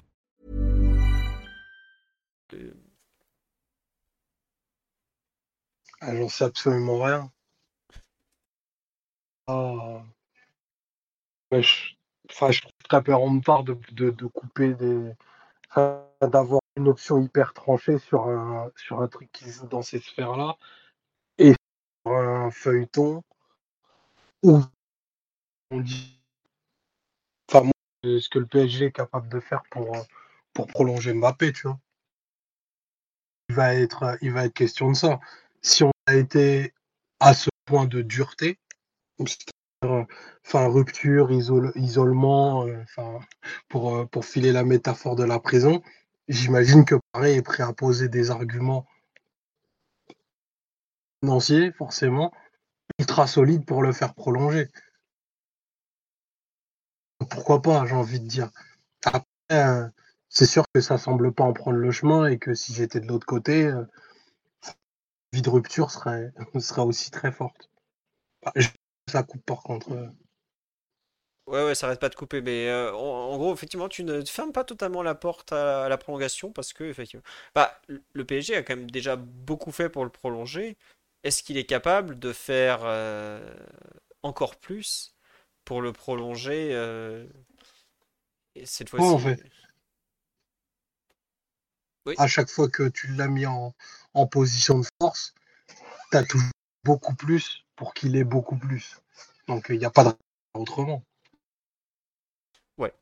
J'avoue que la, thèse. Enfin, je suis d'accord avec toi qu'on peut pas tout exclure parce que déjà on sait pas forcément euh, tout. Faut quand même le, le rappeler. Hein. On, on, a des informations qui sont données des deux camps qui arrangent les camps en question. Faut pas. Il y a quand même une. Là pour le coup, il y a une vraie guerre de communication. Euh, on nous dit, je suis pas sûr qu'ils aient encore envie de le prolonger. Nasser Al-Khelaifi, euh, n'a jamais vraiment dit que c'était la vente. Il a toujours laissé la porte ouverte, c'est vente ou prolongation. Euh, alors pour l'instant, c'est vrai que la prolongation, ça paraît assez utopique, hein, comme on dit sur live, je, suis d'accord. 70% des gens sur live pensent que ça va finir en, vente, 30% en prison, et deux ont donc voté pour la fameuse prolongation. Qu'est-ce que tu as à lui offrir en fait pour le prolonger hein C'est à part changer le jardinier et mettre le, jardinier de, de Wilfried, tu lui as à peu près tout offert. Qu'est-ce que tu as lui offert de plus Exactement, voilà, de plus que ce qu'il a eu déjà. C'est ça que, c'est ça que je me demande. Je pense qu'on peut, on pourra pas au niveau même du mercato, etc., faire des miracles avec un, un contrat pareil dans, dans l'effectif, euh, avec en plus les indésirables qui sont pas qui sont pas encore partis. Euh, voilà, c'est compliqué de se dire quel, est l'argument qui pourrait convaincre Mbappé de, rester un an de plus. À la rigueur, le seul argument, c'est qu'il ait pitié du club, entre guillemets, et qu'il y ait un accord, un commun accord entre les deux, qui, où il prolongerait d'un an et avec une, une vente, un accord tacite pour une vente l'été prochain. Mais après, est-ce que, est-ce que lui a intérêt? Pas plus que cet été. Donc. Bah. Oui, c'est vrai que s'il toucherait pas la prime de signature au Real qui s'annonce mm. monstrueuse. après, moi, je sais que c'est un scénario auquel je. Enfin, c'est pas un scénario, même, c'est une, une idée. C'est que je trouve que Mbappé a quand même. Euh, pour peu que le PSG arrive à signer, par exemple, un bon avant-centre cet été. Je sais pas, euh, Kane au hasard. Euh, parce que le PSG a quand même dégagé beaucoup de masse salariale, faut pas l'oublier. Euh, t'arrives à signer Kane. Bon, il te manquera peut-être un ailier droit. Enfin, t'arrives à, à, avoir un effectif assez, assez intéressant, assez conséquent. T'as quand même une fenêtre sportive sur 2023-2024, je pense qu'il n'a jamais eu au PSG en fait. Dans le sens où tu, tu as, pour la première fois, je trouve, la défense centrale que tu as beaucoup renforcée. Tu as euh, bah, le milieu de terrain, tu as quand même fait signer en théorie un, joueur qui va t'équilibrer tout ça en la, en la personne de Ugarte, et puis on verra si on a un autre. Tu as un, coach qui est capable de te mener au bout avec Lucien Riquet. Et ça n'a pas souvent été le cas. Et tu as peut-être les. Allez, j'ai pas envie de dire la dernière chance, mais quand même pas loin de, Neymar et Verratti, parce qu'ils vont quand même aller sur leurs 31, 32. Ça commence à faire beaucoup. Et en fait, c'est là où tu as peut-être. Enfin, faut, regarder, faut quand même regarder l'état de la concurrence en Europe. Euh, t'as pas non plus. Euh, est-ce que le Barça dès l'année prochaine est en mesure de jouer avec des champions? Je pense pas. Est-ce que le Real Madrid sans Mbappé est en mesure de jouer avec des champions l'année prochaine? Sans Benzema qui a quand même... Et euh, ça fait beaucoup de qu'ils ont perdu. Il y a City, mais pareil en Angleterre.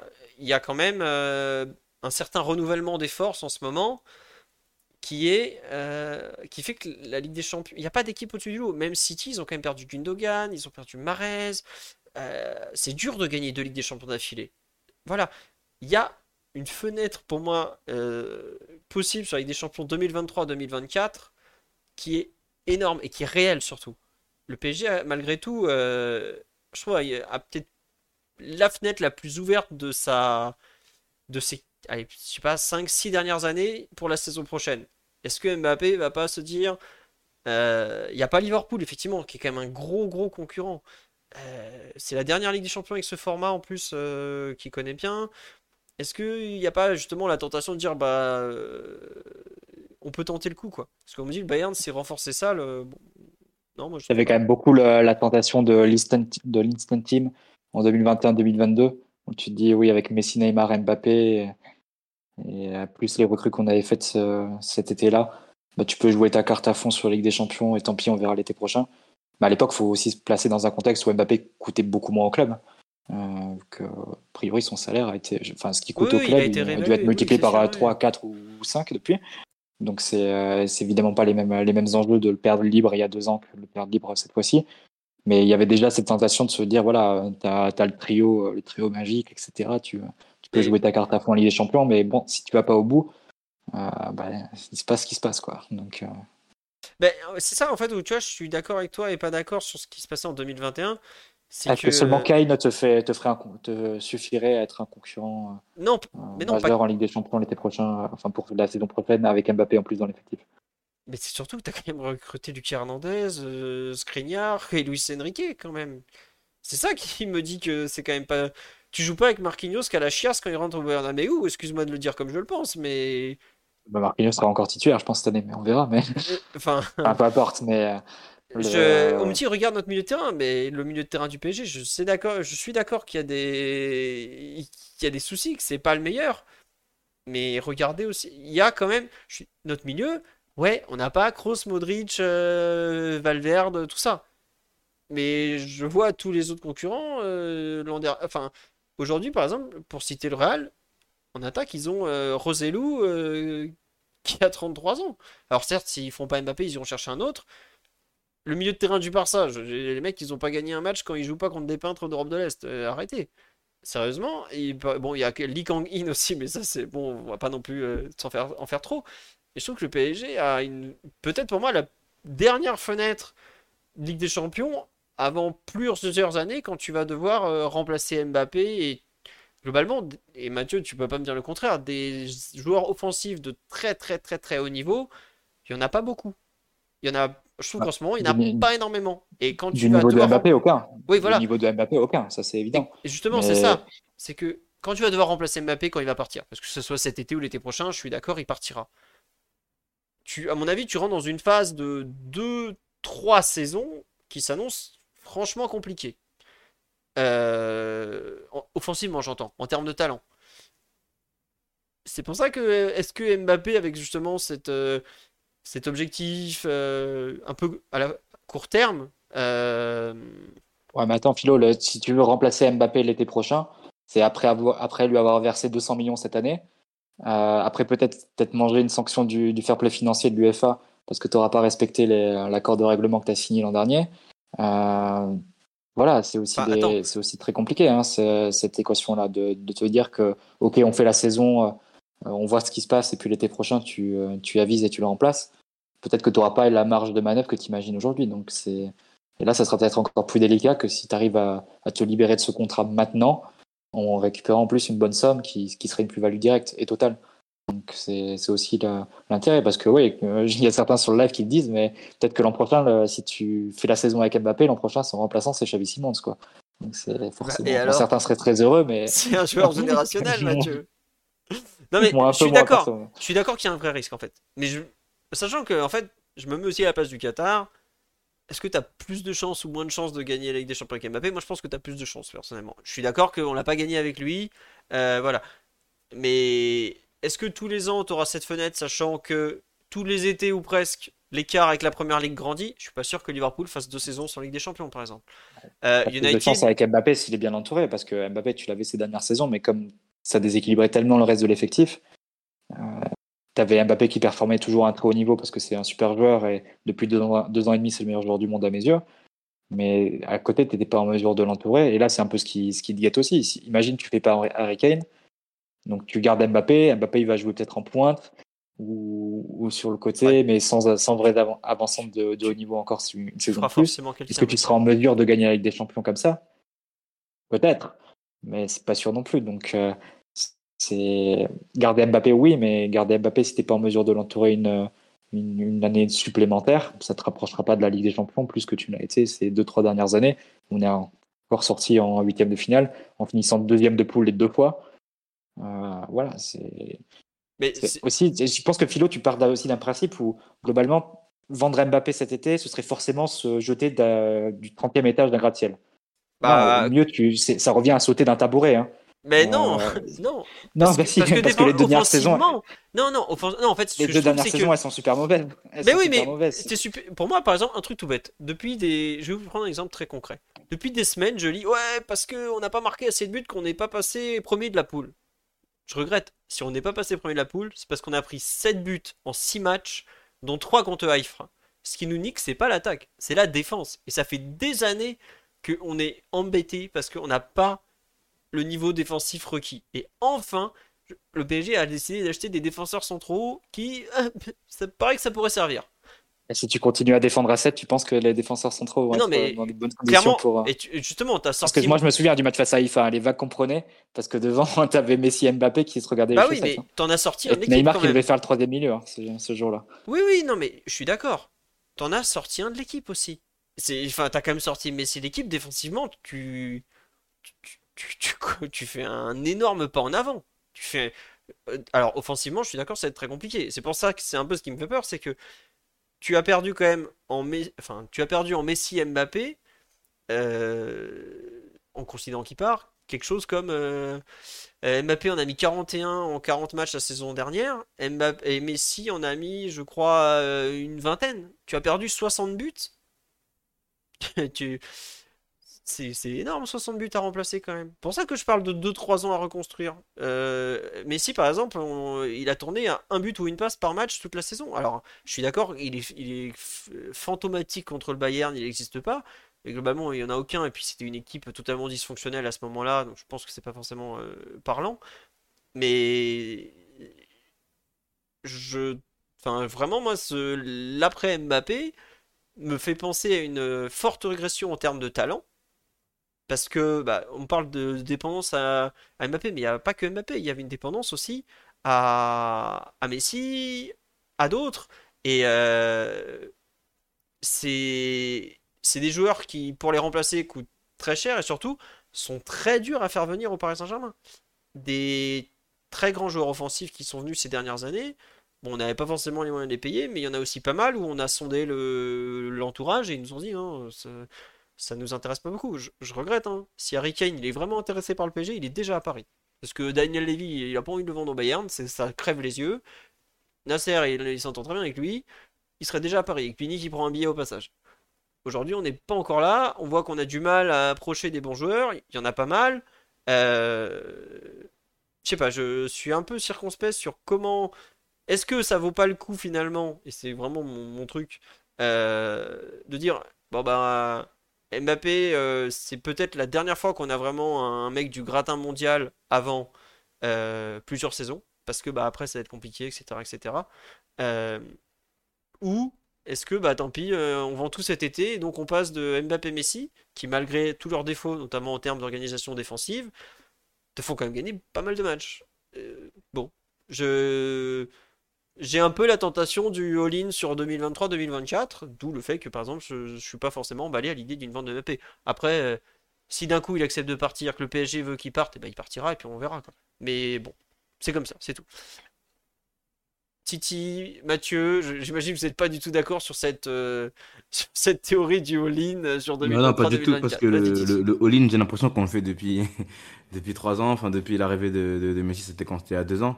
Euh, le all-in, enfin il est là depuis, depuis un moment et j'ai pas l'impression que ça ait fonctionné. Après, tu, tu m'arrêtes si je me trompe, mais les dernières saisons, c'est huitième de finale, c'est seconde poule à chaque fois, etc., etc. Ok, on a ajouté un excellent entraîneur. On a ajouté des, des de, bons défenseurs, comme, comme tu as pu le dire. Mais euh, voilà, je pense que euh, Messi Neymar, enfin Messi Neymar.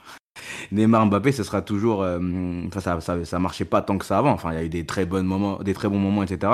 Mais on, se demandait déjà s'il y avait pas un petit problème. Après, il y en avait un troisième dans le trio à chaque fois, que ce soit Cavani, que ce soit Dimara, etc.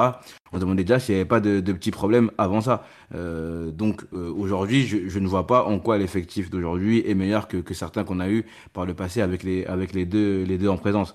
Je suis d'accord que Lucas, vous savez, j'ai beaucoup défendu cette arrivée-là. Euh, on a des meilleurs joueurs défensifs, etc., etc. Mais pour moi, on arrivera au même problème. On arrivera au 7 plus 2 ou 7 plus 3. On, aura toujours les, ces, problèmes-là. Et je, je, je, suis pas sûr que ce all-in, avec si rien ne se passe euh, dans ce mercato-là, avec Mbappé qui reste et qu'on n'arrive pas à faire d'autres euh, très grands ou très bons très bons joueurs, bah pour moi, on n'aura pas beaucoup avancé. On aura fait quelques petits pas, mais on n'aura pas beaucoup avancé. Et on se retrouvera toujours dans le flou. Et ce, et ce all-in-là, bah, il ressemble plus à, à, un all-in qui, qui, qui fonctionne pas depuis 3-4 ans euh, et, et qu'il qui, fallait jeter et qu'il fallait couper au bout d'un moment. Donc euh, moi je suis pas du tout d'accord avec cette histoire du, du, du all-in. De toute façon Mbappé il part, euh, que ce soit cette année ou que ce soit l'année prochaine, il partira pour moi. Donc euh, autant le faire euh, à, à, à, ce moment-là, euh, en essayant de, de, de, gratter une, une somme, je ne sais combien, pour essayer de faire quelque chose d'autre avec, avec cela. Mais de toute façon, il faut, il faut s'y préparer. Il, il, veut, il veut pas rester. Il oui, préparer à ça. C'est sûr, c'est sûr. Mais ouais, après, je, je crains la, la, préparation, je crains la réalisation, on va dire. Ça, ça doit être comme ça. on me dit, par contre, un truc tu vois, qui me choque dans ce que tu dis, tu dis, ouais, ça finira forcément en 7 plus 3, machin. Attendez Luis Enrique, c'est censé être un, un, coach de top niveau. Euh, il a le droit de les. Comment dirais-je de, de, leur, de, l'impliquer défensivement. Je, bon, tu, penses que tu, tu penses que les Pochettino, leur philosophie de jeu, c'était le 7 plus 3 bah non, mais enfin Pochettino. Pochettino, ses équipes en Angleterre, elles faisaient 20 km par match. Bah ouais, bah lui, il a renoncé direct. Alors là, s'il y en a bien qui, ouais, qui, Ça, Luis Enrique, tu lui mets Messi, euh, Messi euh, Mbappé et, Neymar, il te fait, il te les fait pas courir 20 km par match non plus. Hein. Non, non, mais tu, peux faire mieux quand même. Tu vois, par exemple, je suis d'accord qu'il y a eu des matchs où Mbappé, où c'était vraiment scandaleux en termes d'investissement défensif, mais c'est pas un truc euh, absolu, quoi. Enfin, je, Au passage, la, la, fin de la MSN sous Luis Enrique, c'était le 7 plus 3. C'était euh, bah, Neymar qui avait pris un autre statut et des équipes qui étaient complètement disloquées. Bah, vous vous souvenez du 4-0 au parc. Donc c'est. Euh, ah oui, ça. À un moment, c'est quand les, quand les joueurs veulent plus, peuvent plus, on parle des caractéristiques, etc. L'entraîneur, il a des. Évidemment, c'est un très bon entraîneur, donc il mettra en place des choses, mais quand tu arrives à une certaine limite, ben, tu peux plus. Donc, euh, après, ça ne veut pas dire que tu peux pas faire un système défensif cohérent avec Mbappé. Bah, mais déjà, avec Mbappé plus Neymar, c'est déjà moins sûr. Sachant qu'il faut aussi équilibrer offensivement et les deux ont besoin de, certaines choses. Euh, c'est difficile de trouver le troisième larron qui convient exactement. Euh, parce que ce serait plutôt un avant-centre, mais à ce moment-là, tu laisses le côté droit complètement délaissé. Et, voilà, donc c'est un peu les problèmes qu'on a depuis, depuis six ans. On a souvent eu ces, ces débats sur l'équilibre. Mais c'est sûr que forcément, d'un point de vue individuel, d'un point de vue du nombre de buts, que c'est ce qui t'inquiète, Philo, tu ne bah. remplaceras pas Mbappé ni cet été ni l'an prochain. Non, non, mais tu vois, un, joueur comme Mbappé, tu le remplaceras pas. Ça, faut l'accepter. Mais tu peux construire malgré tout une équipe qui, qui peut être opérante et cohérente sans Mbappé. C'est ça que tu veux dire. Après, peut-être qu'elle n'aura pas le même plafond individuellement. Tu n'auras pas de joueur qui te mettra 50 buts. Tu peux quand même trouver des moyens d'avoir une équipe qui attaque bien.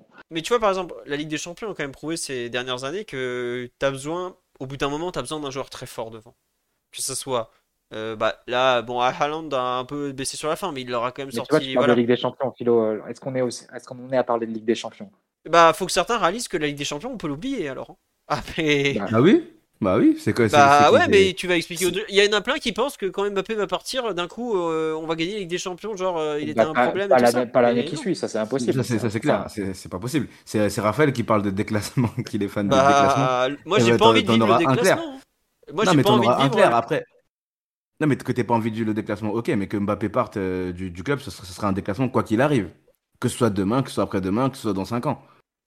Ce sera hmm. toujours un déclassement de perdre le meilleur joueur du monde je pense en tout cas. Sur les, six ans, sur les six ans de Mbappé, on, a, on est sorti 4 fois en 8 euh, non, mais aussi, et, sur les 4 saisons précédentes sur Mbappé, sur les 5 saisons précédentes sur Mbappé, on, était allé 4 fois en quart.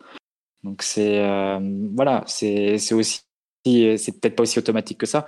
Évidemment, sans mettre toute la responsabilité des échecs sur Mbappé, ce serait complètement ridicule, même si on a bien une ou deux qui, qui seraient pour lui.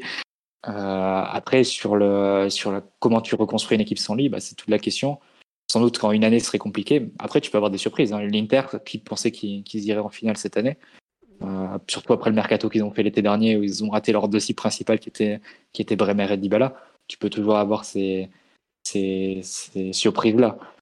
Surtout qu'en plus, comme tu l'as dit, Philo, dans une, dans une ère où globalement, tu n'as plus de super équipe, de top, top équipe, comme tu pouvais l'avoir il y a encore 5, 6, 7 ans. Tu avais vraiment un niveau euh, européen qui était très, très relevé. Là, c'est plus forcément le cas.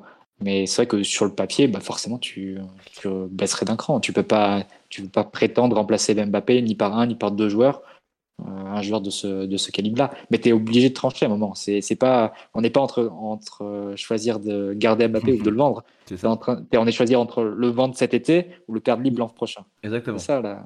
Bah, désolé de ne pas être pressé de subir le, la baisse de talent énorme qui nous pend au nez en attaque, par exemple. C'est, moi, c'est, vraiment ça, c'est la baisse de talent. On me dit, Mbappé, il tue des valises, tout ça. Il m'a jamais filé un rond, il m'a jamais dit bonjour, ni merde, ni quoi que ce soit. je tiens à le dire. Non, mais ça me gonfle ce truc, putain, je me casse le cul depuis presque 10 ans à faire ton. bah, niquez vos races, ouais. Bref, je reviens. Euh, ce que je veux dire, c'est que l'écart de talent de entre Mbappé. Là, à cet instant, on a quand même remplacé dans l'effectif Messi par Asensio déjà. Je sais pas si vous vous rendez compte du glow-down de Lionel Messi, qui est quand même. Euh, bon, il a des restes pas terribles. Euh, mais euh, il a quand même mis, il tournait un but, une, une, passe par match pendant 40 matchs quand même. Et,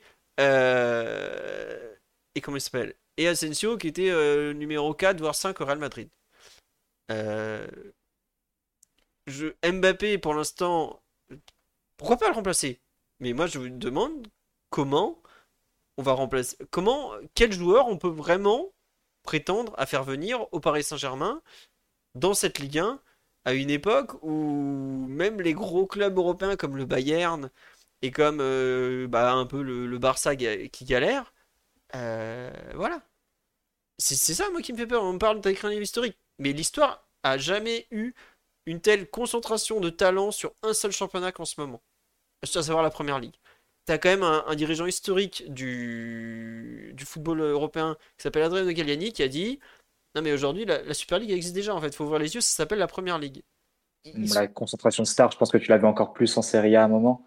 Mais Euh, pas parce que, honnêtement, non, mais euh, déjà des stars, t'en as moins aujourd'hui. Des Oui, top top joueurs, un joueur de la, du niveau de Mbappé ou de la, la stature de Mbappé, combien t'en as? Allez, tu vas avoir Vinicius. Très peu, très peu d'autres top joueurs. euro- Même Haaland, aujourd'hui, l'équivalent d'un Haaland, il y a 20 ans, ce serait, t'en aurais plusieurs, tu vois. Aujourd'hui, c'est le meilleur numéro 9 hein, indiscutable. Donc, ce que je veux dire, c'est que tu as des équipes qui sont, je pense, moins fortes en termes individuels. Euh, en tout cas, par rapport à il y a 10 ans, ça me paraît assez clair. Et euh, donc, tu peux malgré tout construire quelque chose qui est cohérent et qui marche sans avoir le top du top. Parce que le top du top, c'est encore une fois, c'est 3-4 joueurs aujourd'hui. C'est pas la différence entre les ailiers du Bayern et les ailiers que tu peux trouver, d'autres joueurs offensifs que tu peux trouver dans d'autres clubs. Pour moi, elle n'est pas, pas si marquée. Alors qu'il y a 10 ans, bon, tu avais Robben et Ribéry. Ouais, là, tu avais une énorme, un énorme fossé par rapport à d'autres. Là, je trouve que c'est beaucoup plus, beaucoup plus équilibré. C'est aussi ce qui t'amène à des surprises. Là, Benfica l'an dernier, qui s'aurait surpris si ben, Benfica qui garde Enzo Fernandez l'an dernier, ça peut faire finale de Ligue des Champions, par exemple. C'est euh, aujourd'hui, c'est beaucoup plus nivelé, je trouve. Et c'est pas dit que sans Mbappé, évidemment, tu, perds un- tu perdrais un super super joueur, mais c'est pas dit que tu réussirais pas à rebâtir une équipe qui, qui marcherait bien. Et puis même, il y en a certains qui pourraient même croire à, à Neymar qui, qui accomplit sa destinée. Donc, tu aurais même, euh, même cette, euh, cette idée-là qui serait intéressante à suivre.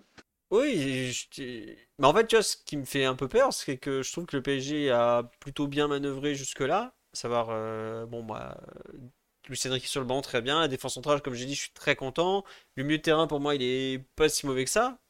Et c'est au moment où tu as tout bien fait que tu te retrouves finalement en attaque avec une équipe où tu, bah, où tu as perdu en fait le- ce qui va te faire faire la différence en fait. C'est ça qui est frustrant, je trouve, dans le, dans ce dossier Mbappé et cette idée de. Et cette pro- ce probable départ cette année en fait. C'est je trouve que tu as, quand même comblé quelques manques au moins en théorie. Et finalement, tu te retrouves au moment où tu as quelque part. euh, bah, c'est à lui là maintenant de vraiment de quelque part de finir le travail où bah tu recommences en fait à où t'en étais euh, au milieu du terrain euh, il y a quelques temps. Alors bah en fait comme on peut pas avoir un top talent, on va tenter de des coups, des coups, des coups et encore des coups. Voilà. Bon bah tant pis, c'est en fait l'éternel recommencement. Enfin Vitinha et Ruiz ils sont pas amenés à jouer beaucoup. Hein. Vitinha et Ruiz je sais même pas s'ils sont pas les choix 4 et 5 au départ de la saison quoi. C'est comme ça. Écoutez, Audi, si- s'il veut pas s'inscrire dans le projet, c'est pas une question de s'inscrire dans le projet, c'est lui techniquement, enfin, contractuellement, il veut rester visiblement. Donc, bah écoutez, allons pour la suite. En tout cas, euh, on verra la suite. J'avoue que je ne saurais pas aujourd'hui euh, dire de façon certaine qui partira cet été. Euh, la vente, euh, peut-être, avoir le, montant. Je suis un peu perplexe à ce niveau-là. Quand, combien tu, on peut tirer de, de ce joueur, par exemple? est-ce que c'est un joueur qui aujourd'hui part à euh, 100, 150, euh, 200? Je, suis bon. Ah oui, ils ont visiblement euh, Loïc Tanzi a annoncé qu'ils avaient mandaté un agent, mais ça. Est-ce que c'est pas l'agent qui s'est auto-mandaté? À voir aussi, mais ça c'est autre chose. Mais euh, bon. Je suis perplexe sur le montant qui va, pour lequel il va partir. Oui, on cite euh, l'exemple de Declan Rice. 116 millions d'euros Arsenal, mais la différence entre euh, Declan Rice et Kylian Mbappé, c'est que Declan Rice était ouvert à plusieurs clubs, ce qui a fait monter les enchères, euh, notamment quand Manchester City s'en est levé, s'en est mêlé, pardon. Là, Kylian Mbappé a pas l'air très, ouvert à, aller ailleurs. Et il faut encore le convaincre de, partir. Voilà. Et je crois à la première ligue, pour moi, la seule piste qui me paraissait euh, un peu plausible en première ligue, c'était peut-être Manchester United. La, possibilité de, créer en plus une, rivalité locale avec Erling Haaland et tout ça, mais ça, ça a pas l'air de le tenter trop. Et je suis pas sûr que, que ce que lui propose United euh, ou lui proposerait serait. Voilà. Liverpool, en fait, Liverpool au début, j'y croyais par rapport au à la présence de LeBron James dans l'actionnariat, sachant que c'est quand même un, un bon ami à lui, et ça pourrait compter. Mais Liverpool, c'est pas un club de stars en fait. Liverpool, à Liverpool, la star, c'est Ils le ont pas la club. Champions aussi. Ils ont Ils pas ont la pas... Champions. Ouais, aussi. mais ça, tu vois, c'est temporel. Mais c'est surtout que Liverpool, euh, il n'y a pas de. La star, je le redis, c'est le club. Mbappé est une star. Il veut être une star. Il veut aller dans un club qui sait valoriser les stars. Attends que Mauricio Pochettino l'appelle. Ouais, mais je suis pas sûr C'est- qu'aller chez, le Chelsea de Mr. Todd euh, soit dans ses plans. Parce que C'est son mentor. hein. Ouais, mais bon, pour gagner la Ligue des Champions, est-ce que Pochettino est l'entraîneur qu'il lui faut, ce qui reste un de ses buts? Je suis, je suis un peu moins Bah certain. non, là, là, son but, c'est pas de gagner avec des champions, c'est de prendre de l'argent. C'est prendre du pognon. On a compris. C'est vrai. Mais est-ce que t'en touches plus à Chelsea ou est-ce que t'en touches plus à, à, à Liverpool? Bon, je sais pas trop. Il aura un contrat sur 18 ans avec Todd Bully, ce serait, ce serait intéressant. Ah bah là, il pourrait bien euh, lisser tous les prix. hein. Todd, il est déjà en train d'acheter la descendance et proposer des contrats jusqu'en 2050. hein. Peut-être même un tour de draft en échange pour le PSG. Il n'est pas encore sûr de l'offre, mais bon, c'est comme ça. Euh, et oui, il toucherait plus en Arabie Saoudite. Après, euh, ça, l'Arabie Saoudite aujourd'hui sert un peu comme un, un fantasme à argent qui tombe du ciel. Mais euh, Mbappé, même en restant au PSG ou avec tous ses contrats de, de pub aussi, surtout, touche déjà des, des dizaines, si ce n'est des, des centaines de, de millions d'euros. Donc euh, c'est comme ça. Mathieu, Martiti sur la, la suite. Euh, donc, on se rejoint tous plus ou moins sur le fait que ce, ce sera euh, vente, à, pa- à part Omar qui effectivement évoquait la, la folle idée d'une prolongation parce que le PSG n'est pas du genre à, à- comment dirais-je, à, abandonner rapidement ses, ses joueurs. Euh, Mais moi, je, moi, je crois en rien, en fait. Je crois en absolument rien. tu as je- raison. Je, je pense qu'en, euh, enfin, j'arrive pas à me défaire de il y a un an à quel point c'était fou d'imaginer prolonger. Donc, là où ça se trame, je les imagine capables d'absolument tout pour, un, garder la face, deux, garder Mbappé. Parce que je pense que ça reste ça l'enjeu majeur. De Qatar au niveau étatique, pas, euh, pas simplement du club. Parce que Nasser, il a des ordres. Et, je pense qu'il il a aussi pour ordre de, de montrer les pour garder Mbappé. C'est pas totalement écarté. Parce que là, tu le dévalorises quand même euh, fortement en termes de, en termes de vente, j'entends. Parce que 100 millions sur Mbappé, même une dernière année de contrat, c'est au-delà de le brader. Je sais pas si je préfère pas le perdre libre en fait. C'est- attention Omar, tu vas relancer le débat et, et- et mon fantasme 23-24 Champions League, à- je sais même plus où, elle est où Wem- Wembley la finale, je sais pas où, je s'en fous. Je t'assure, parce que comme la compta, elle a aucun impact sur moi, il n'y a aucun scénario où je préfère faire la saison euh, sans Mbappé. Enfin, toutes les histoires autour de, de la reconstruction d'un, effectif équilibré, tout ça, avec euh, qui tu veux, Patin, Couffin, Gonzalo, je sais pas quoi, je préfère essayer avec Mbappé quand même, tu vois. Écoute, euh, on nous dit l'émir ne- n'en veut plus. Je, on entendait. Bon, Omar, euh, moi j'ai connu un moment où un grand sage parlait de rectangle vert et dignité. Revenons au rectangle vert, sauvons notre dignité et, et vendons Mbappé. Mais moi, je suis en plein dedans. Moi, je suis en plein dans le rectangle vert. Le problème, c'est que toi, tu es dans le rectangle vert d'Excel, qui est aussi un rectangle vert. rectangle vert, dignité, comptabilité. voilà, voilà, c'est ça. Et que, et que moi, la- la- le troisième terme que tu as employé, je ne regarde pas du tout. Et je pense que d'ailleurs, dans le rectangle vert avec des bons joueurs. Je pense que c'est un joueur qui a quelques qualités. Tiens. Pardon-le. O- Omar, on te dit euh, quid des, des saisons suivantes? Omar, réexplique-leur que en foot, une saison, c'est c'est le bout du monde déjà, presque. C'est ça c'est- tellement long. Ouais, c'est clair et net, tu vois. J'arrive pas à, à penser au 12 août et au premier match contre, contre l'Orient. Enfin, avant la saison, il y a la préparation.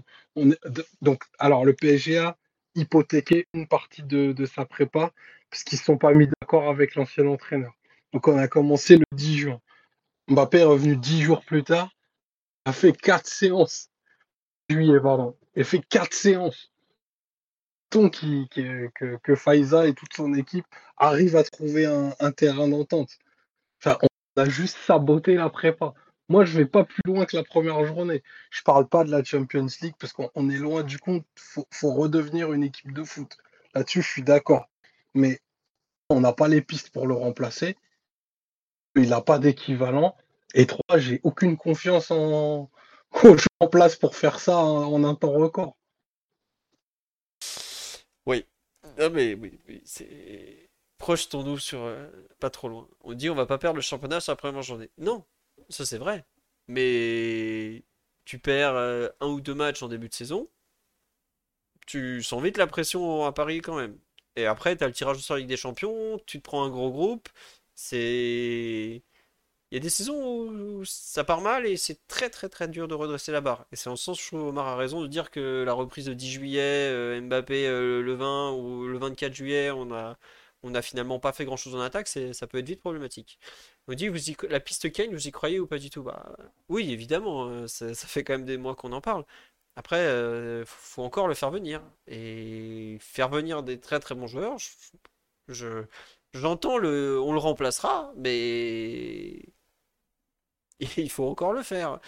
Ça fait quand même un, certain temps qu'on on a plus de mal à faire venir des, très bons joueurs et que j'entends euh, de plus en plus des joueurs qui ne sont pas intéressés par le PSG ou la Ligue 1 par exemple. Donc euh, c'est en ce sens, je pense que c'est plus simple à dire qu'à faire, encore une fois. Et dans Pini, on croit toujours. Pini est un ami du club, surtout quand il, a un bon chèque. Sur le Mbappé, est-ce que vous avez fait le tour ou pas? On a réussi à faire venir Messi ou pas? Bah ouais, mais qui voulait de Messi? On l'a encore vu cet été, qui a voulu de Lionel Messi hein? Je pense que deux ans après, tous les clubs qu'on laissé passer regrettent encore moins. Donc euh, voilà. On me dit qu'on a fait le tour. Bon bah écoutez, c'est comme ça. Et pourquoi on a prêté Xavi Simons? Bah, Parce que Xavi Simons voulait être prêté tout simplement, qu'il ne souhaitait pas être dans, le doute, tout ça. Après peut-être que ça a été une décision un peu trop rapide, ça c'est autre chose. Euh, mais bon, en tout cas c'est lui qui, voulait. Voilà. Oui, un but, une passe par match ou pas, bien sûr, mais Lionel Messi a fait du, Lionel Messi. Mais les top clubs européens qui peuvent se payer euh, Lionel Messi savaient très bien que c'était pas un joueur pour gagner la Ligue des Champions. Il n'y a qu'à voir le traitement que lui a réservé le Bayern, le traitement, traitement que lui a réservé le Real Madrid, ce que Manchester City lui avait aussi un peu commencé à lui faire subir lors du match retour là-bas. C'était un joueur qui, au très haut niveau, est neutralisable, alors qu'il ne l'était pas avant. Voilà. Euh, c'est comme ça. Non, notre club ne sera jamais le Kylian Saint-Germain, évidemment. Mm. Mais c'est le PSG a toujours été, euh, enfin, c'est pas non, ça va toujours été le cas, mais c'est normal aussi qu'une grande équipe dépende de sa principale euh, individualité offensive. Regardez, il y a un PSG, un, qu'est-ce que un Real Madrid sans Benzema et avec Benzema. il y a, euh, pareil, dans tous les grands clubs, c'est comme ça. Il avait le Barça avec Messi sans Messi, avec Ronaldo sans Ronaldo. les joueurs de très très grand talent sont logiquement des joueurs qui change la face d'une équipe. Il n'y a rien de, dramatique ou de, mal, hein, c'est comme ça. Et concernant le frère Mbappé, bah, le pauvre Ethan, il n'a pas à, souffrir des, trucs euh, contractuels de, son frère, je trouve. Donc euh, c'est un bon joueur, si le PSG peut le garder, bah, pas se gêner quand même. Il n'a pas à parler de... Enfin, effectivement, il est en fin de contrat en 2024 lui aussi. Bah écoutez, on verra. Voilà. Euh, concernant la suite, le, mercato en général, bah tiens, on va parler de Harry Kane, qui est un peu la piste qui a été relancée ces dernières heures, ces dernières heures, pardon, c'est un peu ces derniers jours. Alors, donc, Harry Kane, 29 ans, 30 ans au mois d'août, si je ne me trompe pas, euh, qui est donc euh, l'avant-centre et le capitaine de Tottenham et de l'équipe d'Angleterre, le prince Harry, comme on dit sur live. Et donc, plus ou moins mis sur le marché par Tottenham, qui a bien compris qu'il ne prolongerait pas, puisque euh, il l'a dit, et donc Tottenham a accepté plus ou moins l'idée d'une vente. Visiblement, euh, selon les échos anglais de ce matin, parce que Tottenham est en tournée aux États-Unis, si je ne me trompe pas. Euh, je ne sais plus où ils sont en tournée. Je crois que c'est là-bas, mais je suis pas sûr parce qu'il y a plein de matchs anglais qui se jouent là-bas en ce moment. Bref, euh, visiblement Tottenham ne serait pas fermé à vendre pour, pour les 100 millions de pounds, donc 115 millions d'euros. Euh, Asie du Sud-Est, visiblement. J'avais lu que. Ah non, c'est le journaliste qui a signé l'article qui était aux États-Unis pour la tournée, mais il est. Voilà, en Thaïlande, me dit-on. Ok. Euh, donc Tottenham vendrait Harry Kane autour de 100 millions de pounds. Enfin, en tout cas, c'est ce qu'ils en espèrent. Donc 115 millions d'euros à peu près. Hein, ça dépend le coût de l'auto de. Le Real Madrid, euh, Real Madrid, n'importe quoi. Le, euh, oui, Real Madrid, euh, le nom est sorti juin, ça a duré 3 jours. Voilà.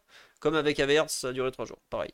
le Bayern a tenté une première fois 70 plus bonus, puis 80 plus bonus, voilà. Refusé aussi, donc. Il y a eu une sortie assez lunaire de Uli disant Ouais, si Harry Kane tient sa parole, il signera chez nous. Que ça soit cet été via un transfert ou en juin 2024 à l'issue de son contrat. Parce que le, représentant d'Harry Kane, c'est son frère, si je ne me trompe pas. Euh, enfin, c'est quelqu'un de sa famille en tout cas. Je sais plus si son frère, son, enfin, on s'en fout. Ou son père, mais c'est pareil. Euh, voilà. il y a l'histoire de la volonté réelle d'Harry Kane. Il y a beaucoup de monde euh, en Angleterre qui doutait réellement de sa volonté de quitter la Première Ligue parce que il est à portée de tir bah, d'un des plus beaux records de la Première Ligue, à savoir celui du nombre de buts inscrits qui appartient à Alan Shearer depuis le, la fin des années 90. Ouais, qui, je crois c'est 265 buts ou 270 buts et il est à 230 ou 231. Voilà. Depuis un long moment, le PSG est cité dans la, dans la, course à Harry notamment euh, pas parce que c'est un excellent attaquant, parce que euh, il a beaucoup de, de clubs qui, enfin, il a beaucoup de clubs anglais qui aimeraient le récupérer, mais peu de clubs étrangers qui finalement euh, sont sur lui de par le, prix demandé par Tottenham, le salaire, puis surtout dans les grands clubs, bah, le Barça, Lewandowski vont pas prendre Kane. Le Real, visiblement, attend plutôt Mbappé, et le Bayern a un besoin, donc ils le veulent. Voilà. Donc ça se limite à plus ou moins une lutte, une lutte Bayern-PSG. Le Bayern a semblé en avance en termes de comment convaincre le joueur. Euh, Il y a notamment euh, sa famille et sa femme qui sont allés en Bavière la semaine dernière. Je crois que je me semble que Bill t'a proposé une photo. Enfin, bref, en tout cas, ils y sont allés pour visiter des écoles, pas des écoles, des logements, voir un peu les écoles, donc voir un peu la vie sur place.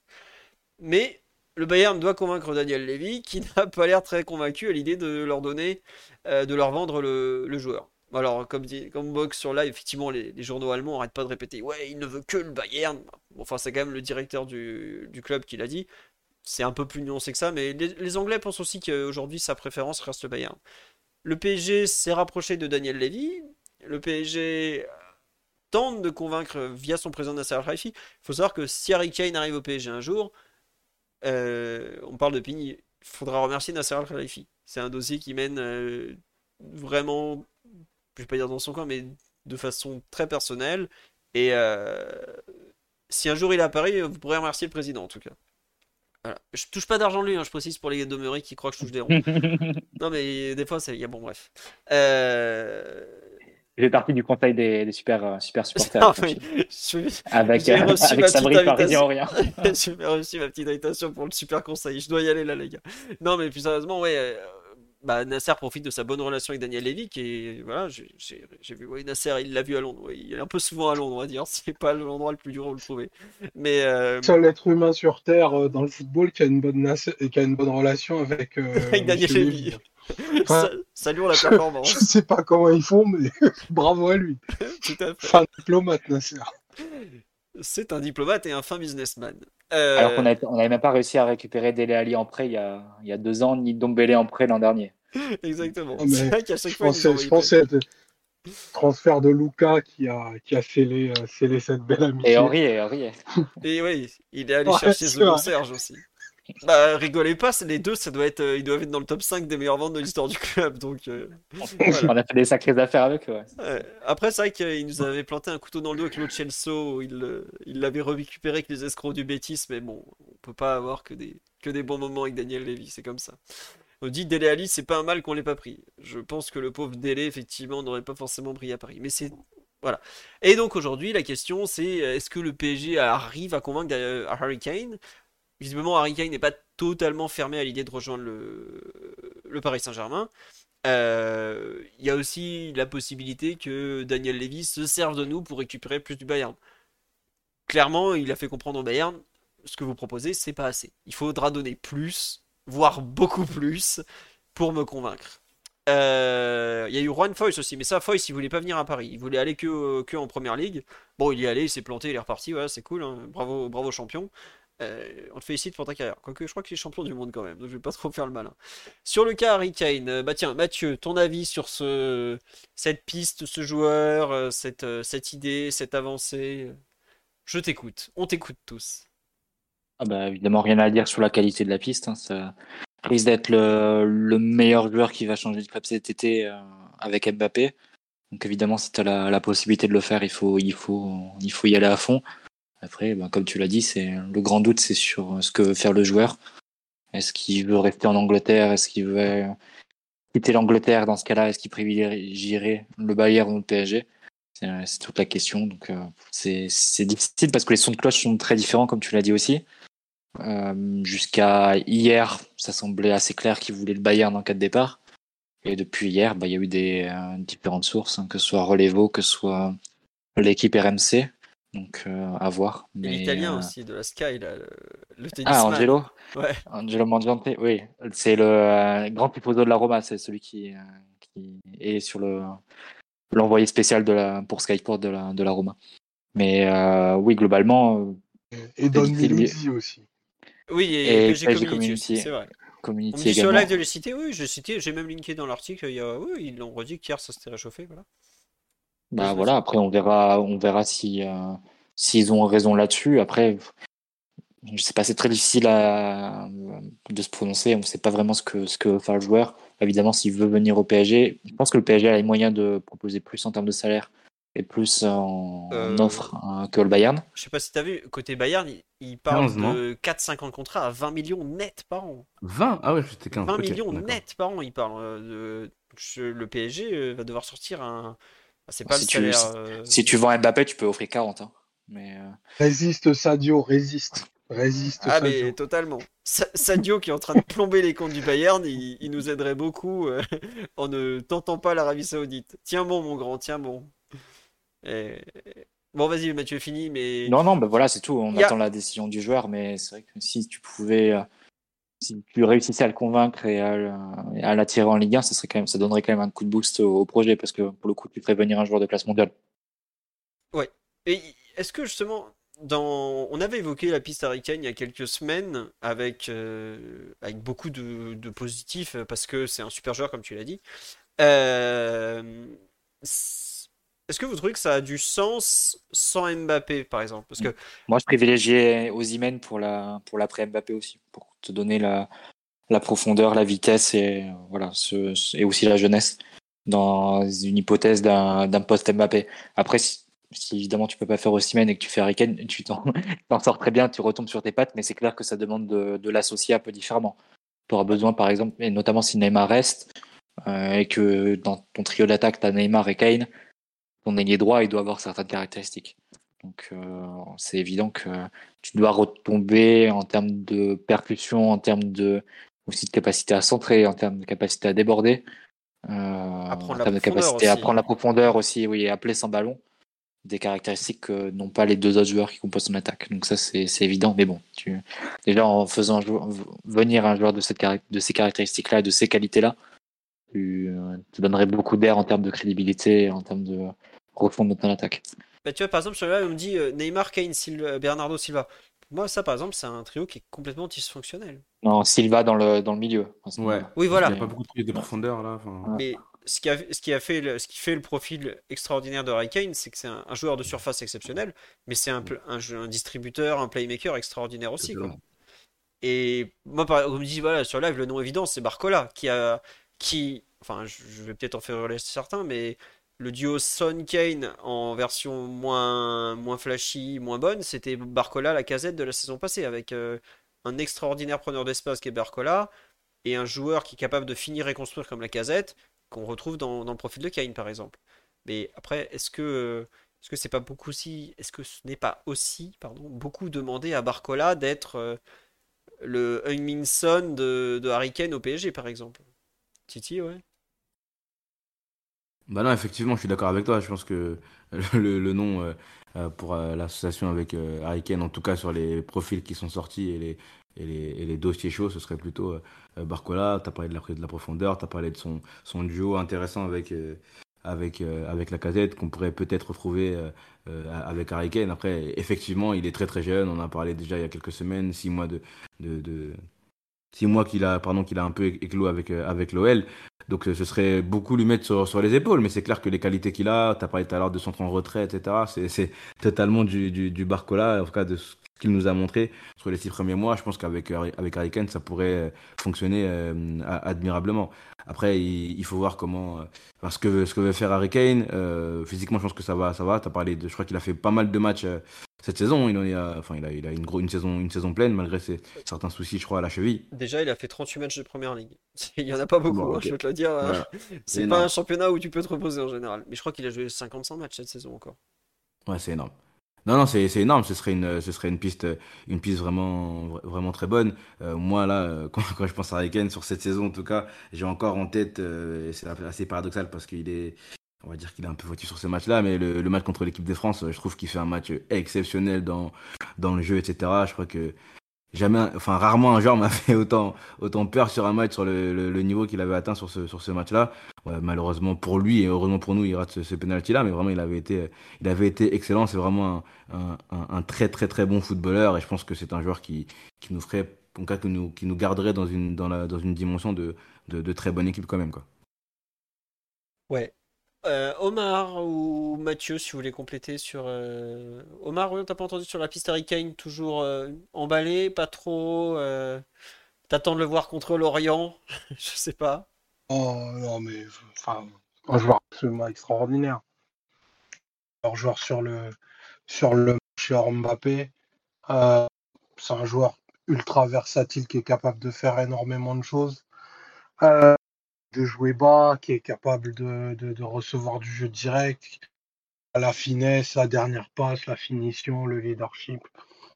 Un joueur très très rare, Harry hein. C'est un joueur qui, je pense, n'a pas les n'a pas les lauriers qu'il mérite parce qu'il était dans un club, enfin sous, dans une équipe plutôt sous-dimensionnée par rapport à, à ses, im- euh, ses immenses qualités. Pour moi, c'est enfin, complet au monde, quoi. Très clairement. euh, il n'y a, y a- pas mieux, il a pas de, meilleur joueur à récupérer si tu veux faire le, le, saut de qualité. Ouais, non, c'est sûr. Et par exemple, tiens, toi, euh, on, on va un peu. On va. Globalement, Harry Kane, ouais, tout le monde est pour. Ça... Non, il y a juste un point qui me gêne par rapport à Harry Kane.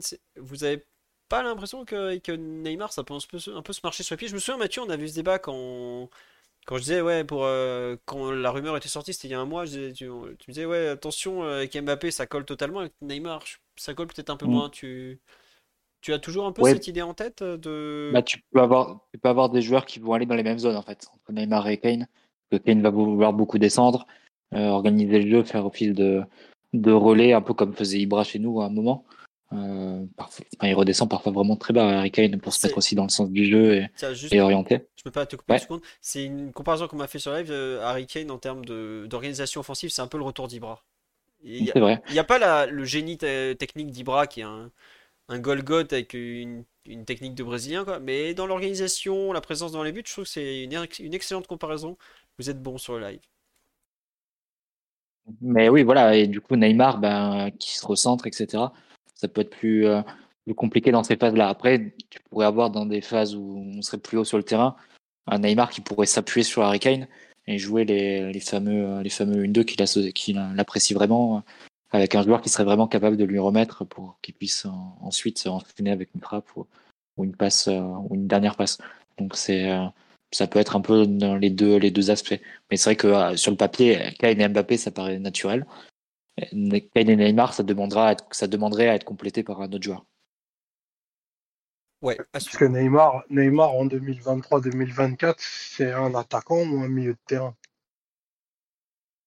Non, Voilà, ça mais. dépend que- comment tu qualifies. L'an dernier, il avait, il a quand même eu pas mal de stats euh, sur le plan offensif avant sa, avant sa, sa blessure, euh, avant la Coupe du Monde notamment. J'entends Et plutôt où est-ce qu'il va démarrer ses actions en fait, tu vois?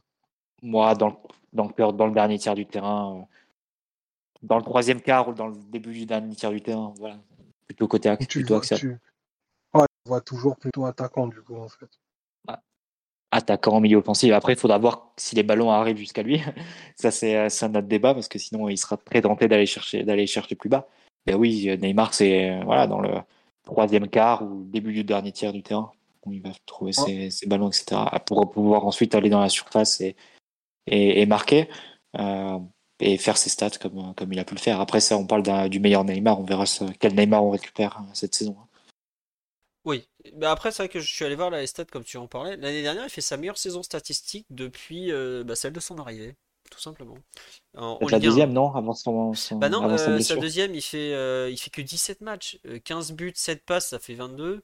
L'année dernière, il met 20 matchs, 13 buts, 11 passes. Mais euh, allez pas voir le nombre de matchs joués de Neymar en Ligue 1 tous les ans, c'est complètement désespérant. Dites-vous que la saison 2021-2022 où il rate, euh, on a l'impression qu'il n'a pas joué ou presque, il a joué 22 euh, matchs, c'est son record en Ligue 1. Sinon, la moitié des. Il y a, sur les 6 saisons à Paris, il n'y a que 3 saisons où il a atteint la barre des 20 matchs et plus. Quoi. Donc, euh, c'est terrible de dire ça sur le live, mais pourquoi vous prenez la tête? Il va manquer la moitié des matchs. Malheureusement, on peut pas non plus totalement exclure que Neymar soit encore euh, longuement blessé et tout ça. Après, c'est vrai que Kane, il y a aussi des, questions sur sa cheville. On a quand même réussi à blesser Lee Kang-in en 45 minutes chrono alors que le mec était une machine de guerre depuis des mois. Donc on va faire attention. Euh, et on me dit, est-ce que vous allez parler de Barcola? Oui, on va parler de Barcola parce que bah, ça fait partie des joueurs qui sont des pistes intéressantes, des pistes chaudes. Euh, des joueurs qui, pour le coup, lui, est prêt à nous rejoindre, ça l'intéresse. Euh, moi, j'avoue que je. On en a parlé, je crois, il y a quelques semaines avec Titi. Je crois que c'était avec toi, Titi. On disait, ouais, il est devenu très fort alors qu'on ne l'avait pas imaginé être aussi bon aussi vite. C'est ça. Je sais, je me souviens, j'en ai reparlé avec des supporters lyonnais. Bon, alors évidemment, tout ce qui sort de leur centre de formation, si tu les écoutes, euh, c'est Benzema réincarné. Mais je disais, ouais, par rapport au grand talent que vous avez pu former, je le trouvais moins talentueux comme ça au premier abord, moins, moins fin techniquement, moins, moins ci, moins ça. Et en fait, tu regardes ces matchs et tu comprends à quel point c'est un joueur qui se déplace, mais de façon excellente. Je dirais peut-être pas jusqu'à exceptionnel, mais de façon excellente. Et qui est décisif devant, devant le but. Que ce soit passe, euh, centre, euh, même but. On me dit il a du Titi Henry. Je sais pas s'il a du Titi Henry. Il y, a, il des moments, il me rappelle aussi le le Govou des tout débuts, euh, très axial, qui se baladait, qui faisait mal et tout, bah, je trouve qu'il y a un peu de ça. Mais ouais, en fait, il a, pas le profil typique, je trouve, de, l'attaquant lyonnais, même si c'est souvent. Ils, ils, les font bien travailler les déplacements, tout ça. Lui, il est vraiment excellent à ce niveau-là dans la prise d'espace. Et je me dis, pour une équipe comme le PSG, euh, qui manque énormément de joueurs qui se déplacent bien en attaque, hein, j'entends surtout, ça, ça, a peut-être vraiment du sens en fait. Plus que par exemple un Cherki qui est comme tous nos joueurs offensifs ou presque un joueur qui joue que quand il a le ballon dans les pieds. Quoi. Euh, donc, euh, moi en tout cas, j'ai été plutôt convaincu au final. Alors, je le dis honnêtement, on va se faire saigner. Hein. Ils attendent que ça, Lyon. Hein, que ils ont la DNCG qui leur a dit non, non, non. Ils ont besoin de financer le mercato. Le est pas parti à Leipzig, ça s'est refroidi, tout ça. On va se faire saigner. on va pas y aller par quatre chemins. Mais euh, l'association Hakimi, je sais pas, est-ce qu'il jouera à gauche, à droite Est-ce que c'est Barcola ou Bernardo Silva?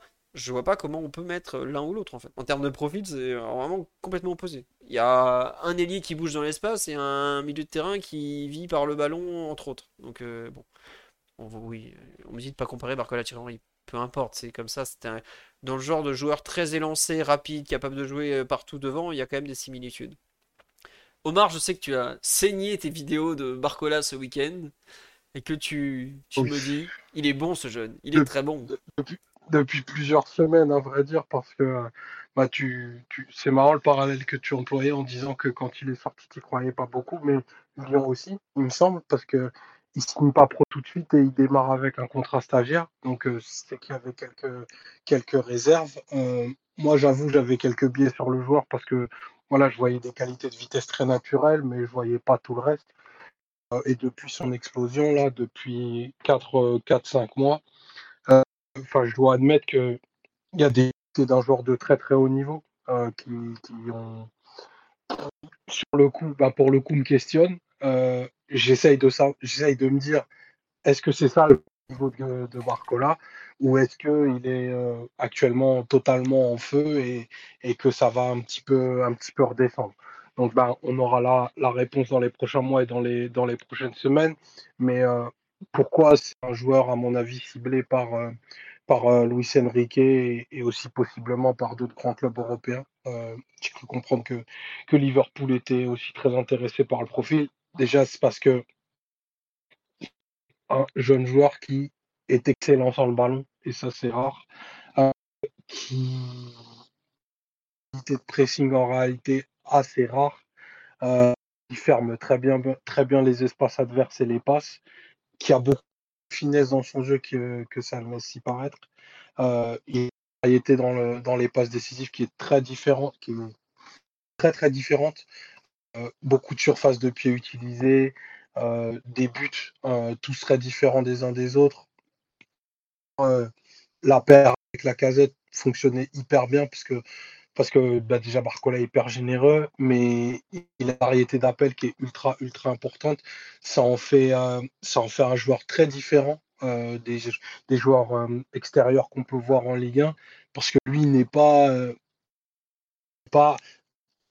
constamment dans l'idée de, de, repiquer dans l'axe. C'est-à-dire il peut finir ses actions en bout de ligne et, et il a cet altruisme qu'on voit plus trop chez les ailiers qui, euh, bah, depuis un peu Cristiano Ronaldo, veulent absolument finir les actions par eux-mêmes.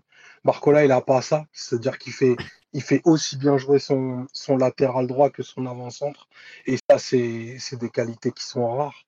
Donc, pas surpris que, que Luis Enrique, qui, accorde beaucoup d'importance à, ses joueurs extérieurs, euh, notamment sur le volet défensif, bah, cible un joueur comme celui-ci. Parce que si on a la combinaison des deux, c'est-à-dire un joueur qui est capable de t'animer ta première ligne de pression et qui aussi dans le contre-effort va pouvoir avoir la lucidité pour avoir des derniers gestes de grande qualité, bah à cet âge-là, tu laisses pas passer des profils comme ça en fait.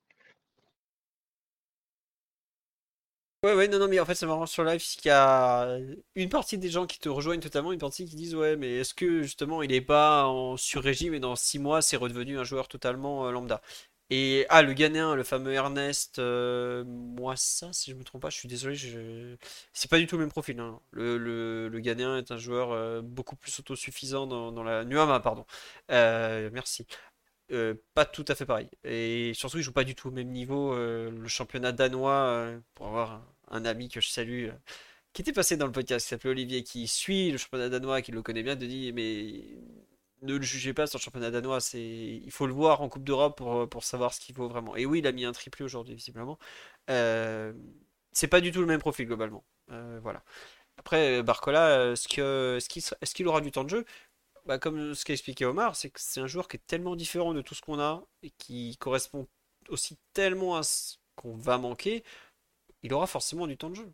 Déjà, il peut jouer aux trois postes de l'attaque, puisqu'il me semble qu'il a été formé avant-centre au départ. Ils le font jouer un peu partout, mais il est capable de jouer partout. Euh... Je ne sais pas s'il est devant Asensio s'il arrive, mais c'est un joueur pour lequel, avec lequel pardon, le, PSG va forcément devoir compter. Parce que. Euh, enfin, souvenez-vous de ce qu'on a dit toute l'année dernière avec Mbappé, par exemple. C'était le seul pratiquement qui prenait la profondeur. Bah, il est quand même euh, un pied et demi dehors aujourd'hui dans les recrues qu'on a faites. On n'a pas vu dans les déplacements de Lee Kang-in ou dans euh, des cinq dernières années des joueurs de profondeur. On va en avoir besoin. Et Kitike l'apprend un peu, mais on n'est pas certain de son avenir. Il va forcément, forcément y avoir besoin d'un joueur qui fait ce, genre d'effort. Et euh, comment il s'appelle euh, Même Harry Kane n'est pas du, enfin beaucoup moins qu'à une époque un joueur de profondeur. Donc c'est compliqué et le PSG aura forcément de la place. Après, est-ce qu'on lui laissera le temps de s'adapter? Bah ça, malheureusement pour lui, c'est du très haut niveau. C'est soit t'es bon et tu joues, soit t'es pas très bon, et dans ce cas-là, faut t'accrocher et gratter les miettes, quoi. Donc euh, voilà. Mathieu, un, avis sur le jeune Barcola, toi qui, qui fricote un peu avec les Lyonnais sur Twitter, on te voit? Non, non, j'ai. Non, j'ai un avis positif hein, de ce que j'ai vu de, de, Barcola cette, cette saison, notamment ces dernières semaines sur, sur les vidéos, etc. Après, je connais moins bien que, que vous, mais euh, de ce que j'ai vu, il n'y a rien qui irait en contradiction avec ce que vous avez dit. Donc, ce serait une recrue que, que j'apprécierais aussi pour ma part. Ouais. Euh, agent Georges Mendes, évidemment, pour, pour la légende. C'est vrai que. Tiens, on nous parle de Wai. Pourquoi le PSG n'est pas sur lui? C'est. Bon, au PSG, euh, enfin, il fait pas. Il y a un, type qui est pas tout à fait au PSG qui est intéressé par lui, c'est Antero Henrique, mais il travaille pas totalement pour le club. Enfin, c'est là où vous comprendrez l'organisation du PSG. En gros, il y a un mec qui est pas salarié du PSG, qui va voir les joueurs euh, pour prendre des renseignements pour le PSG. Mais le PSG n'est pas forcément que le mec qui va. C'est un fonctionnement, c'est un peu comme ça au Paris Saint-Germain. Voilà. Euh, après, pourquoi le PSG n'est pas sur Wai Je pense parce que le PSG a déjà pris un un attaquant axial euh, très jeune l'an dernier en la personne d'Ekitike. Je suis pas certain que le PSG souhaite refaire euh, ce même genre de pari, même si c'est pas tout à fait, même pas, pas vraiment les mêmes joueurs. Mais autant Barcola est un joueur euh, très très différent, capable de jouer dans les couloirs, tout ça. Autant Wai est quand même un attaquant axial avant tout. Quoi. Voilà pourquoi je, enfin c'est une, déduction, une déduction pardon par rapport au profil, tout simplement. Euh, c'est une simple question. Sur le live, on demandait est-ce que vous allez parler de Eulund Est-ce que c'est pas un peu le même genre de pari qu'Ikitike Kitike avait plus marqué en Ligue 1 qu'Eulund dans Serie A. Si je dis ça, je veux pas vous faire peur, mais non, plus sérieusement, Mathieu, tu... on en avait parlé ou pas la semaine dernière du... Ouais, non, pas la semaine dernière, je pense qu'il y a, Il y a deux, deux semaines. Ouais, deux, trois semaines. ouais. Euh, si tu veux donner peut-être les échos italiens, qu'est-ce que l'Atalanta compte faire avec lui? On sait que aujourd'hui, globalement, Højlund, la piste la plus chaude, mène à, Manchester United. C'est toujours ça, la tendance. Hmm. C'est ça, c'est ça. euh, bah, ce qui apparaît clair, c'est que l'Atalanta va monétiser avec, euh, avec euh. Donc, euh, ils ont, ils voient sa cote. Euh, il y a la possibilité pour, euh, pour eux de, de récupérer un très gros, un très gros billet. Ils ont déjà le remplaçant avec El Touré, qui, qui va arriver d'Almeria. Euh, je pense, à- a dit que c'était quasiment fait, voire fait euh, ce soir. Donc, euh, c'est l'ancien joueur de Reims qui jouait d'ailleurs avec l'équipe il y a la saison précédente. Donc euh, voilà, je pense euh, s'ils anticipent le départ de, leur attaquant, a priori Manchester est très bien placé. Euh, ils ont déjà l'accord avec le joueur et reste ensuite à se rapprocher de la valorisation de l'Atalanta qui est très très élevée, qu'il part d'une base à 80 millions d'euros. Donc euh, c'est des sommes qui sont, qui sont forcément très importantes. Mais comme on avait dit il y a 2-3 semaines, c'est le genre de joueur où tu te dis, euh, ok, il a pas encore totalement explosé, mais ça va venir c'est censé être dès la saison prochaine, donc c'est un peu ce qui justifie un, investissement aussi élevé. Après, côté PSG, c'est euh, c'est difficile exactement de comprendre la, stratégie sur sur l'avant-centre, puisqu'on a eu pas mal de d'articles ces dernières semaines où tu avais l'impression, ça y est, on allait à fond sur une piste, en fait, non. D'ailleurs, d'abord, euh, d'abord, tu as eu le, le- les articles du Parisien de l'équipe sur Colomboigny. On a dit, ça y est, le PSG a pris contact avec le, les agents, etc., en font sur cette piste pour au final la refermer assez rapidement. Puis après, ça a été Vlaovic. Puis là, ce week-end, ça a été euh, Højlund. Et au final, t'as pas vraiment de. la presse portugaise aussi parle de, de Gonzalo Ramos. Mais t'as pas vraiment eu d'avancée euh, nette malgré ces articles-là. Avec toujours la piste Harry en fond. Mais euh, voilà, on sait pas trop exactement quelles sont les, les marges de manœuvre, quelle est la, la piste. Sans doute que l'incertitude autour de Mbappé aide pas. Parce que c'est pas forcément les mêmes. euh, les mêmes possibilités en termes économiques et euh, les mêmes nécessités en termes de profil aussi. Si Mbappé reste ou s'en va. Donc euh, voilà, c'est. Mais c'est vrai que c'est sans doute gênant d'être euh, fin juillet, de savoir que le numéro 9, tu vas forcément recruter un et qu'il soit toujours pas là. C'est en termes de, de programmation, sans doute que le, club aurait aimé être dans une autre situation. Parce que faire toute la, préparation sans ton numéro 9, qui va jouer toute la saison euh, en pointe dans un rôle qui est pas mineur dans, un, dans une équipe de foot. Euh, c'est malgré tout assez gênant. Donc, euh, mais bon, t'as- en même temps, si t'as la possibilité de faire Harry Kane, c'est normal que tu joues à fond cette carte. Et tant pis si tu peux faire venir le joueur que, que le 15 août. hein. Mais en termes de préparation et de programmation, c'est sûr que c'est c'est pas l'idéal. Oui, ça. euh, Mais euh, si vous regardez bien, tout le marché des, des gros avant-centres est totalement euh, bouché. hein. Parce Bah, que... tout dépend d'Harry Kane, en fait, j'ai l'impression. Et de C'est- Mbappé. Les dominos Et de vont tomber. Mbappé. hein. En Mm. fait, il y a un seul domino qui est tombé, c'est Benzema. Mais qui a surpris tout le monde. Le, le Real n'était pas prêt du tout. Il faut quand même le dire. Le Real n'était pas prêt du tout pour bouger cet été. Ils avaient toujours visé la, la succession euh, Benzema de Mbappé 2024. Et après ça, ça n'a pas bougé. Chelsea cherchait un neuf. Ils sont allés chercher euh, Nicolas Jackson en Villarreal, si je ne me trompe pas, enfin en Espagne. C'est pas for- Est-ce que ce sera le neuf définitif de Chelsea? On ne sait pas. Euh, le Bayern, donc, a toujours cet espoir Kane euh, et cette piste de secours Vlahovic. Euh, voilà. Côté PSG, comme tu as dit, on a parlé de 5-6 noms. Pour l'instant, il n'y a personne qui a signé et personne qui est parti non plus. Enfin, Messi est parti, mais ça, c'est pas un neuf. En Angleterre, on savait que United voulait un neuf. Ça n'a pas bougé. Est-ce que euh, euh, United est bloqué de son côté par les histoires de vente Euh, C'est-à-dire qu'ils ont une enveloppe de transfert qui, a- est visiblement pas hors norme, pas à leur échelle, et euh, ils ont, ils ont quand même déjà bien investi entre Mason Mount et André Onana. Donc, on est, euh, ils ont pas non plus énormément, énormément d'argent. Euh, Napoli, tout le monde pensait qu'Osimhen allait partir. Ils ont dit, ah non, en fait, on vous a pas dit, c'est 180 millions. Bizarrement, bah, ça s'est calmé tout de suite. Donc le marché des neufs, qui était attendu comme très actif cet été, a finalement pas du tout bougé. Il y a toujours euh, les clubs qui se disent, bah, au pire, il restera toujours la possibilité Gonzalo Ramos. Parce que bah, Portugal, Benfica, tu mets l'argent, tu t'appelles Georges et t'as le joueur globalement. C'est comme ça. Donc, c'est un marché qui n'a pas bougé, effectivement, et le PSG fait partie de, de comment dire de, bah, de ces clubs qui sont dans l'attente des, dominos qui bougent quoi qui tombent euh, qui font qui font bouger le marché qui font ruisseler l'argent des, des, gros clubs on va dire.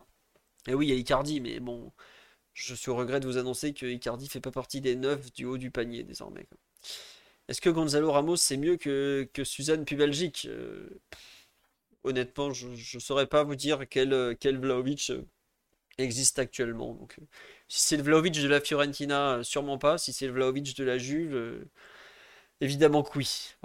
Oui, Dembélé de Lyon a bougé. Bah, il est parti au Qatar, prendre... non, en Arabie Saoudite, pardon, prendre un contrat de 4 ans tout de même. Donc, on sait jamais, Moussa, si tu as des, mois difficiles, ça devrait aller quand même. Hein. Voilà.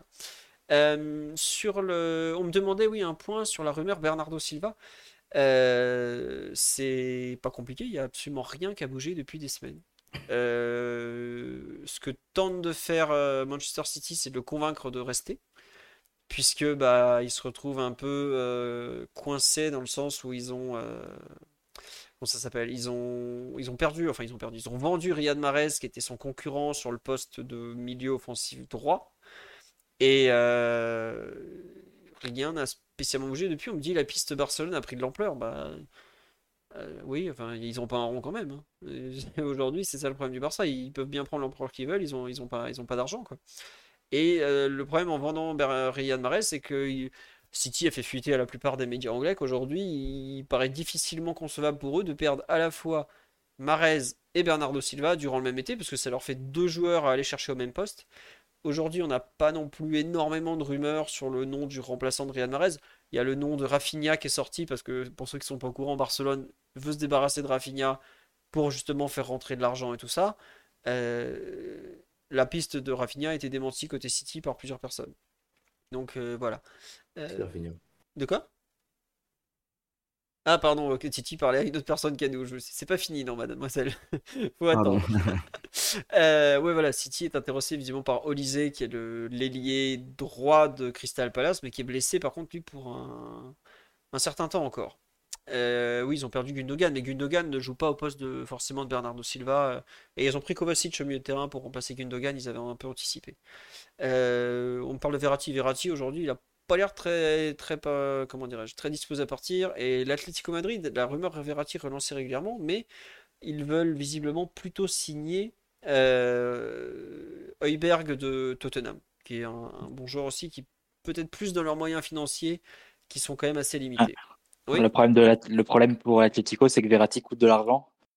Donc euh, à partir de là, ça rend compliqué un transfert.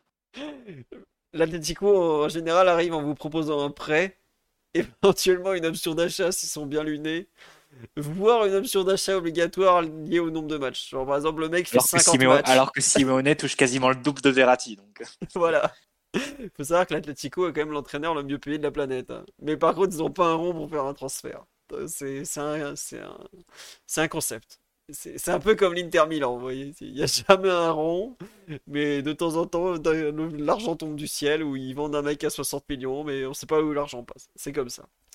Euh, Lucien Riquet ne demande pas de joueur. Il a forcément des demandes. Celui qu'on s'apprête à signer pour le poste de gardien de but, euh, si c'est pas une, une, demande de sa part, je ne sais pas ce que c'est. Hein. Donc, euh, pour ceux qui n'ont pas suivi, donc, euh, le PSG a été proche de recruter, ou en tout cas ça a été annoncé comme il est très intéressé, parce que c'est un, dossier qu'on va, commenter rapidement, par l'ancien gardien de but euh, remplaçant ou troisième gardien du Barça, je sais jamais, qui est euh, Arnao Tenas, donc qui était, euh, en finale du championnat d'Europe Espoir il y a quelques jours, je crois. Ils ont perdu l'Espagne, me semble-t-il, ou troisième, troisième gardien visiblement, qui était donc un jeune. Aujourd'hui, c'est un, un, gardien qui a 20 ou 22 ans, je sais plus qui était annoncé très jeune, euh, qui a euh, pas réussi à trouver un, accord avec le... le troisième gardien était titulaire avec l'équipe réserve, 22 ans, voilà, c'est ça. Qui a pas réussi à trouver un accord pour prolonger avec le Barça, donc il est, il est libre depuis maintenant 25 jours. Il a le même agent que Lucien Riquet, donc vous voyez que Lucien Riquet, il a ce qu'il veut lui aussi. c'est comme ça, hein, ça fonctionne, c'est comme ça. Non, surtout, il a comme caractéristique d'être euh, visiblement excellent en balle au pied. Donc, on en avait parlé plusieurs fois. euh, notre spécialiste gardien de but de Culture PSG, je vais vous lire son message. Euh, Attendez, je le retrouve. Euh, Pop, pop, où est-ce qu'il a parlé, Théo? Alors, c'est un des jeunes gardiens qui dirige le plus sa défense. Il, donne des ordres tout le temps. Grosse confiance balle au pied. Si vous avez déjà, des sueurs froides avec Gigio, il va falloir vous mouiller la huque. Ténace, son rêve, c'est presque de passer un petit pont à l'adversaire qui le presse. Voilà un peu l'idée.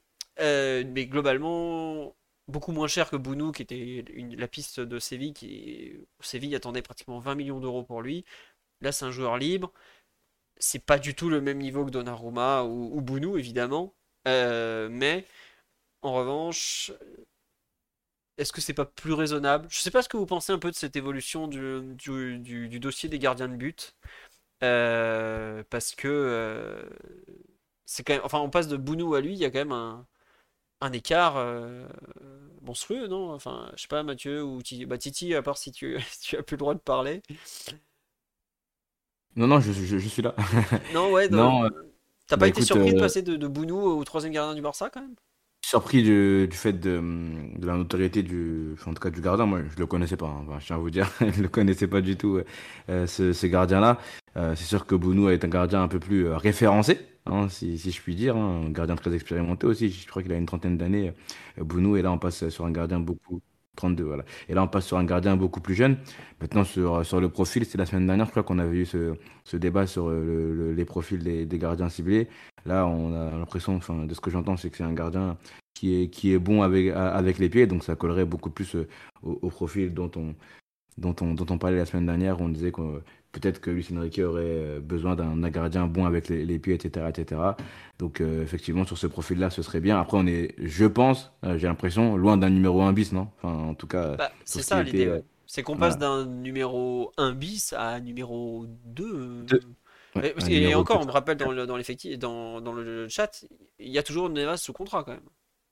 Voilà. Oui. Après, euh, d'un côté, tu as Bounou, euh, 15 à 18 millions d'euros à sortir, plus un salaire qui va avec. Arnaud, Arnao Tenas, euh, troisième gardien du Barça, Et- qui est chômeur depuis 25 jours. Il est libre, exactement. Voilà, c'est pas tout à fait. euh, Le FC Conta valide la piste, évidemment. Euh, Après, est-ce qu'il est bon, est-ce qu'il est bon gardien? Parce que moi, j'ai parlé de son jeu parce que c'est ce que j'ai vu et lu euh, cet après-midi, mais est-ce que c'est un bon gardien déjà de base? Je pense qu'il était quand même, euh, j'allais dire, référencé comme un, un futur bon, bon gardien, un espoir du, du club du FC Barcelone. Donc, j'ai j'ai- j'ose imaginer que c'est un bon gardien quand même. Moi, on m'a fait deux comparaisons, donc certains vont apprécier ou pas. Euh, c'est-à-dire, euh, c'est un peu un, Kepa qui de Bilbao qui n'a pas confirmé ou un Meslier qui stagnerait. Savoir un gardien euh, très moderne, très fort au pied, mais qui doit, qui était très annoncé et qui doit partir, qui doit partir, pardon. C'est Omar qui doit y aller. Bonne nuit, Omar. Euh, et qui Non, doit. non, c'est c'est ta comparaison qui vient littéralement de m'achever. Ah, d'accord. C'est ce que je me disais, c'est que tu, quand tu as entendu Kepa, je crois que. Non, non, mais je suis désolé, c'est comme ça qu'on me l'a présenté. À savoir euh, ce genre de, de profil. euh, Et c'est l'équipe que- avec laquelle tu veux faire all-in avec Mbappé. ça. Bah non, parce que moi j'ai j'ai toujours été contre. euh, Enfin, je comprenais pas trop l'arrivée d'un d'un Bounou euh, quand t'as déjà Donnarumma. Je trouve que c'est. Enfin, c'est bizarre comme situation. Donc, euh, non, c'est un gardien remplaçant. euh, sachant que euh, si Donnarumma est un bon gardien au penalty comme il était censé l'être, euh, tu lui fais jouer en plus la Coupe de France. Donc, Et tu penses que ce serait un numéro. Il viendrait en numéro 2 Il Bah, ne pense, viendrait pas pour être prêté ensuite? Bah, c'est ce qu'on me dit sur la. Est-ce qu'il viendrait pas pour être prêté? Bah. Enfin, c'est bizarre de faire venir un, un gardien qui correspond à ton profil recherché pour ensuite le reprêter direct. Non? bah tu... bah, tu le prêtes, tu fais une plus-value en prochain et voilà. C'est qui le second gardien, du coup, toujours? On est toujours dans, dans le flou si c'est comme ça. C'est qui le second gardien après? Bah, ce serait Bouno. Ah, on ferait les deux. Mais Mathieu, tu, tu sais combien de gardiens on a sous contrat quand même? Bah, tu vas en perdre, tu vas en perdre un avec Navas. Eh ben, il faut, il- enfin, pour l'instant, il est pas. Il est là, quoi. Il est quand même arrivé avec ses bonnes joues en nous expliquant que il allait, il allait reprendre le poste. Donc, euh, bon. Ah, visiblement, on nous dit qu'on va faire les deux. Bounou et donc, euh, et donc ce jeune Arnao Tenas. Bon, bah. Après, euh, Je, oui. lis- je lis en Luis Campos comme dans un livre ouvert. Ouais, ouais. non mais euh, pourquoi pas? hein. Mais enfin c'est ce qui est bizarre c'est que enfin si c'était pour faire de pourquoi alors à ce moment-là, ce, ce jeune il vient au PSG, il reste pas au Barça à, à- à négocier un truc genre bon bah je reste, mais vous me vous me prêtez Bah, quoi. comme, bah, comme ça, De La Peña peut prendre un billet. C'est vrai. Ah, il faut vraiment t'expliquer tout le football, hein, Philo. Non mais c'est- enfin, ouais non mais je vois en plus le pire c'est que c'est c'est économiquement et, et très logique hein, mais c'est c'est tellement pas enfin pas propre quoi c'est même pas bien fait tu vois c'est pas très caché normalement ils s'appliquent un peu les, les mecs quoi là il y a vraiment euh, bon il euh, pourquoi pas bah écoute euh, bien, bienvenue de- pour le rôle de numéro 8 euh, du Paris Saint-Germain euh, dans les gardiens de but Arnaud Tenas alors. Oui comme dit c'est grossier pourquoi pas écoutez. Mais vraiment c'est j'attendais pas pas ça de de Ivan, enfin j'aime je, je mets ça un peu sur le coup de, de Luis Enrique parce que c'est quand même un peu son agent et tout ça, je trouve c'est un peu des... je comprends pas trop pourquoi on fait, on fait ce genre de truc. Est-ce qu'on a vraiment besoin de de, de faire euh, avec un Espagnol qui en plus rentrera jamais dans les listes UEFA euh, bon, pourquoi pas, écoutez, ça doit être le football de 2023 ça. Ça me dépasse un peu, moi je suis dans un autre monde visiblement. Euh, tiens, euh, question intéressante. Est-ce que 15% des, euh, des parts du club vendues, ça influence le mercato? Non, parce que déjà, il faut encore boucler le, la vente des parts. Et ensuite, l'argent, on ne sait pas où il va aller. c'est pas non plus aussi simple que ça. Voilà, tout simplement. Est-ce que Julian Draxler a des pistes? Oui. Il y a, je crois que son nom est ressorti en Allemagne il y a une semaine ou deux, je sais plus, un club euh, milieu de tableau où je me suis dit mais qu'est-ce qu'ils vont faire avec lui? Et l'Arabie Saoudite, euh, visiblement euh, Hoffenheim. Non non, je crois que c'était pas Hoffenheim encore un autre. Enfin euh, voilà, ce genre de club milieu de tableau qui a qui a l'Arabie Saoudite. visiblement il y a deux clubs. Mais j'avoue, je... enfin, ils sont limités en nombre d'étrangers. Pourquoi ils iraient chercher euh, Julian Draxler, euh, dont on n'est même pas certain qu'il veut encore jouer au football? Bon, pourquoi pas. Est-ce que Kurzawa a des pistes? Bah aujourd'hui, Levin Kurzawa est l'arrière gauche numéro un du Paris Saint-Germain. Pourquoi vous voulez qu'il parte? C'est la réalité. Titulaire au premier match amical. Non, mais C'est... la Bernat va rejouer. là. Ouais, ouais, ouais. Depuis... Ça fait depuis le 15 septembre 2020 qu'il doit rejouer Mathieu. On nous l'a déjà fait cette blague, mais... Non mais plus sérieusement, euh, je me mets à la place de Levin Kurzawa. Je vois l'état des deux titulaires d'un point de vue physique. Je suis français. Le PSG cherche un peu des, joueurs français pour rentrer dans la liste UEFA. À mon avis, il est pas, il est pas encore dehors, hein. Parce que Mbappé, on l'a mis dans le loft euh, pour des raisons contractuelles. Aujourd'hui, euh, il y échappe parce qu'il y a des blessés, mais je comprends pas, par exemple, pourquoi il a pu être, em- comment il a pu être emmené au, Japon et en Corée du Sud. À moins qu'on le laisse sur place, mais quand même, j'espère qu'on n'en est pas là. Euh, Non, vraiment, ça fait partie de ces types. Pourquoi euh, on va les traîner jusqu'en 2024? Euh, Ouais, ouais, ouais, ouais. Ouais, il y a eu un centre extraordinaire côté droit aujourd'hui de David Kurzawa à l'entraînement. Si vous voulez vraiment déprimer, vous allez chercher la vidéo du PSG sur YouTube de l'entraînement du jour. Vous mettez à 35 minutes 30, c'est un, un- un atelier de centre et de reprise. Vous comprendrez peut-être pourquoi je veux garder euh, Kylian Mbappé euh, à ce moment-là, parce que c'est un carnage absolu, il n'y a rien qui va. Mais bon, bon courage. Ouais, l'atelier est vraiment désastreux. Faut, faut le prendre avec le sourire, parce que c'est qu'un atelier d'entraînement, mais vraiment, euh, c'était euh, terrible, terrible, terrible, quoi. Euh, sur les autres rumeurs, euh, il y avait quoi dont on a parlé tout à l'heure? Euh, dans les départs, non, il n'y a, pas beaucoup de, rumeurs de départ à cet instant. Bah, il y a Draxler, Arabie Saoudite, donc je disais. Paredes, on a eu la, la Lazio qui a quand même publiquement dit qu'il voulait pas de lui. Bon. Un peu surprenant la sortie de Lotito quand même, Mathieu, comme ça. On sait qu'il faut pas trop lui faire confiance. Bah, là, en l'occurrence, non. S'il a fermé la porte, je pense pas qu'elle se rouvre. qu'elle va se rouvrir. Donc. Sans doute trop cher aussi pour la Lazio hein, en termes de, de salaire. Oui. Euh, Icardi, oui, Icardi se fait. euh, oui, il va signer enfin Galatasaray. Tous les médias italiens ont eu le, même message hier, donc c'est bon. euh, Même côté français, il va signer, il va signer. C'est juste qu'il y avait des problèmes avec sa femme, donc c'est un peu dé- dérangé. Décalé, pardon. Bon établissement à elle, parce que c'était quand même pas très drôle. Qui veut de Paredes? Même les Saoudiens en veulent pas. Oh, il doit bien avoir une offre ou deux d'Arabie Saoudite, ça c'est pas le problème. Il y a Galatasaray qui veut de Paredes, mais lui il est pas visiblement très chaud. En Italie, il n'y a plus trop de pistes à part la Lazio. Je crois qu'on a très vaguement évoqué la Roma, mais ça paraît franchement compliqué. En Angleterre, il y avait des débuts d'intérêt, mais ça s'est pas trop concrétisé. Donc, euh, bah, ça risque peut-être. Il avait demandé au PSG une semaine de réflexion, ça doit faire plus ou moins une semaine, donc euh, à voir.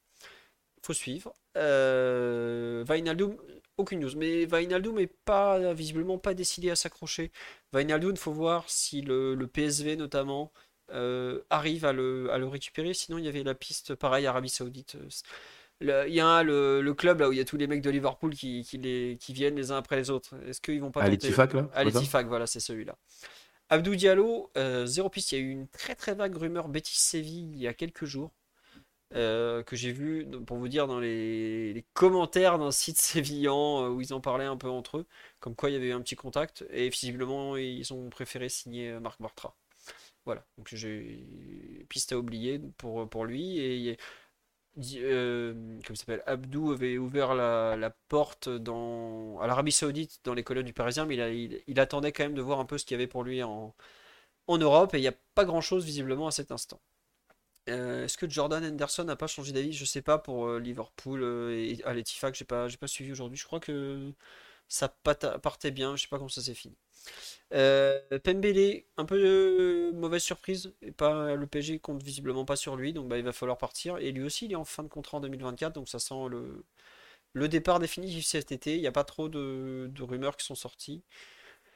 À cet instant, Dagba, pareil, il n'y a pas eu de rumeurs, mais lui, il est contrat 2025. Et il y en avait un autre euh, dans les départs possibles. Je sais plus ce que c'est. C'est vrai que le PSG, on a des bonnes relations avec eux pour Vainaldum. Dagba, euh, Michu, pareil, ça va partir. Il y a Michu la piste de Fulham est apparue. Non, pas Fulham. Euh, oh, un club en. Leeds, pardon. Leeds United en D2 anglaise. Fulham, ils sont un peu trop bons pour, pour Michu à cet instant. Et on, va voir. Garbi va partir aussi. Bah, Garbi, pour l'instant, le, le, PSG lui donne sa chance dans le stage d'avant-saison. À lui de tirer son épingle du jeu, mais s'il voit que c'est bloqué, il bougera parce que il a quand même fait déjà une saison entre les pros et les 19 où il a surtout été sur le banc des pros. Il, euh, il restera pas. Euh, voilà. Titi nous, dit, au revoir parce que Titi enchaîne les podcasts et il est cuit, complètement cuit. Donc bonne nuit à toi, Titi. À bientôt. Merci d'être passé. Demain, n'hésitez pas à vous enchaîner, euh, si vous avez 6 heures de route comme certains, le podcast de culture et le podcast de Titi. Comme ça, vous serez bien jusqu'à l'arrivée normalement. merci, allez, bonne nuit, merci beaucoup. Allez, bonne nuit à toi, à bientôt. Et euh, je finis sur les, les rumeurs. Euh, tu dis courage avec le capitalisme, Le capitalisme use ce jeune, vous le savez. C'est comme ça. Et des pistes, Vainaldum, je viens d'en parler. Et ah oui, Ousni, bah pour l'instant, Ousni, il fait partie de la tournée, mais c'est vrai qu'il fait partie de ces quelques joueurs qui n'ont pas joué contre le Havre euh, vendredi, ce qui m'a un peu surpris. Après, c'était en gros une mi-temps à équitiquer, c'était difficile de le sortir avant. Renato Sanchez, il y a toujours la Roma, mais euh, la Roma propose 0 euros, le PSG réfléchit, voilà, ou pas. Euh, ah, merci de me lancer là-dessus, très intéressant. La rumeur Paolo Maldini qui est sortie aujourd'hui, enfin, elle avait déjà été euh, évoquée par le Corriere dello Sport il y a quelques jours, mais le Corriere dello Sport, bon, c'est un peu la cour des miracles, on va dire. Il y a un peu de tout, bon, voilà. Di Marzio dit aujourd'hui, il a deux offres, c'est la section italienne ou euh, le Paris Saint-Germain. Alors, par contre, ce que de Di Marzio précise bien, on ne sait pas la nature des offres, on ne sait pas exactement euh, à quoi ça correspond, euh, tant côté PSG que côté sélection italienne. Mathieu, toi qui es un peu notre référent Serie est-ce que tu veux nous parler un peu de ce que Paolo Maldini euh, a donné au Milan Parce qu'il y avait beaucoup de questions, des gens qui m'ont dit Ouais, mais c'est comme Kluivert, on va chercher une, vieille gloire et tout. Je Non, attendez, ça n'a rien à voir. Il a, eu de... il a fait des choses au Milan AC quand même euh, respectables. Et je parle pas de son parcours de joueur qui, bien évidemment, est hors norme. Donc, est-ce que tu peux nous parler un peu de Paolo Maldini au Milan AC ah Oui, absolument. Bah, euh, Maldini, le retour au Milan, ça avait été un peu l'arlésienne. globalement, depuis sa retraite de, footballeur, euh, quasiment tous les ans, on en reparlait. C'était euh, un, objectif pour lui de revenir, mais bon, les, circonstances n'étaient jamais les, bonnes. Et euh, finalement, il est revenu un peu dans les pas de, Leonardo. C'est lui qui avait décidé de, le remettre un peu dans les arcades du club. Donc c'était bien après déjà la vente de, Berlusconi parce que bon, c'était un peu mal terminé sur la fin et et avec Galliani, etc., c'était pas forcément une, une, association qui pouvait être avoir lieu. Donc c'est Leonardo qui le fait revenir au, Milan.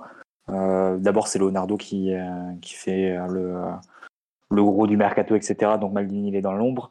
Mais au départ de Leonardo, c'est Maldini qui va monter en gamme euh, et mettre en place une sorte de trio en fait pour gérer les sportifs du, Milan. Donc avec, avec Frédéric Massara, donc qui était, euh, qui été l'ancien adjoint de, de, Walter Sabatini à la Roma, et avec le français Geoffrey Moncada, qui était euh, analyse vidéo du temps de Jardim ou même Ranieri, il me semble, à Monaco qui a connu d'ailleurs euh, Campos euh, à Monaco, si je dis pas de bêtises. Oui, et que Monaco a tenté de faire revenir cet été d'ailleurs. Ouais, donc, euh, donc voilà, c'était, il avait vraiment la, la, main sur le secteur sportif avec ses deux principaux collaborateurs qui étaient donc Massara et, et Moncada. Et donc, plus, ouais, donc ça s'est passé la première année comme ça. La première année, c'est 2019-2020, donc l'année juste avant le Covid. donc les résultats sont quand même assez, assez délicats pour le Milan notamment une énorme claque euh, avant la trêve hivernale, euh, où là tu dis euh, bah, c'est c'est vraiment compliqué pour, le, pour la position de Maldini au club. Est-ce qu'il va vraiment rester sur le long terme? C'est à, ce moment-là aussi que Gazidis, qui est le directeur général de, ou l'administrateur délégué du Milan, parle beaucoup et est en contact avec Ralf Rangnick. Et globalement, l'idée à ce moment-là, notamment de l'actionnaire, c'est de donner les pleins pouvoirs à Ralf Rangnick au Milan. Euh, de le faire venir en tant qu'entraîneur-manager général, et donc Maldini quitte le club, qui aurait plus assez de place pour lui. Euh, mais que ce soit avec la nomination de Pioli et l'arrivée d'Ibra au mercato d'hiver de, de, cet, de cet hiver-là, donc 2019-2020, euh, les choses vont complètement tourner côté, côté Milan. La, saison, la fin de saison va être bien meilleure. Et grâce au Covid et grâce à cette amélioration des résultats, Maldini va un peu sauver son poste. Euh, et à partir de là, bah, ça a été euh, bien leur en a pris côté, côté Milan, parce que le, travail qui a été fait d'assainissement du club sur 3-4 ans bah, a, été, a été vraiment excellent. Hein. Ils, ont, ils ont réussi à faire partir tous les, les boulets qui se traînaient et assainir complètement la masse salariale et tout en faisant venir des, des jeunes joueurs euh, qui sont devenus des joueurs très cotés, hein, que ce soit des Maignan, Léao, Théo Hernandez, Tonali, des joueurs que, lui est allé chercher, que lui parfois est allé convaincre directement en misant, euh, en misant aussi en prenant un risque, parce que quand tu te souviens de, de Théo Hernandez avant qu'il aille au Milan, c'est pas forcément évident. Euh, c'est un échec au Real, hein. faut, faut oui, bien sûr, c'était pas évident de miser sur lui, et, Théo Hernandez raconte comment euh, Maldini était allé le, le chercher, le convaincre en, vacances en Espagne et lui expliquer le projet et, et dire qu'ils allaient miser sur lui. Puis les, résultats du Milan ont été, très bons hein, sur euh, bah, deux qualifications de suite en, Ligue des Champions, un titre de, champion d'Italie, le Scudetto, plus le demi-finale de Ligue des Champions l'an dernier également. Euh, donc les, résultats ont été vraiment bons avec une équipe qui, a été rajeunie, avec pas beaucoup de moyens à, dépenser. Euh, il n'y a pas eu de, très gros transferts euh, durant ces années-là et donc avec un, actionnaire qui, qui, demandait à vraiment à, à, à, regarder très précisément les comptes, etc. Donc euh, il a fait vraiment rien à dire à ce niveau-là. Il a, il a remis le Milan en haut de, en haut de tableau de, de Serie A. Et vous avez vu aussi les réactions des joueurs. Hein. Je pense quand, oui. quand a été annoncé son départ, voilà, c'est ça. Pas mal d'incrédulité et de, aussi de reconnaissance de la part de ces joueurs pour ce qu'il a pu faire pour eux et, et pour le club. Donc non, euh, son travail au Milan, pour moi, sous d'assez peu de contestation. Évidemment, tu pourras toujours trouver des transferts qui ont été plus ou moins réussis, c'est évident. De avec... notamment. Ouais, c'est sans doute le, le, plus gros échec parce qu'il a beaucoup misé sur le. C'est un échec momentané parce qu'on ne sait pas ce que donnera le joueur sur le, le moyen terme. C'est vrai qu'il a beaucoup misé sur lui à ce poste-là l'été dernier en misant l'essentiel du, du budget l'été dernier sur ce, ce, poste et ce joueur et ça n'a pas, ça peut porter ses fruits sur, sur cette année. Peut-être ce qui a pu lui être reproché aussi, c'est la gestion des fins de contrat, euh, que ce soit Kessie ou Chalanoglu perdu à 0 euros, Donnarumma aussi. Euh, donc c'est, euh, ça a été des, des, trans, enfin des, des, pertes sèches, on va dire, de, de joueurs qui, qui avaient une valeur marquante et qu'il n'a pas su convaincre de, de prolonger, mais aussi avec des limites financières que, donc forcément les, les Donnarumma Kessie et, et euh, Chalonoglu bah, avaient des offres supérieures ailleurs. Mais bon, sur un de comme Donnarumma, il s'est quand même bien rattrapé avec, euh, Ouais. l'arrivée de Maignan euh, aussitôt.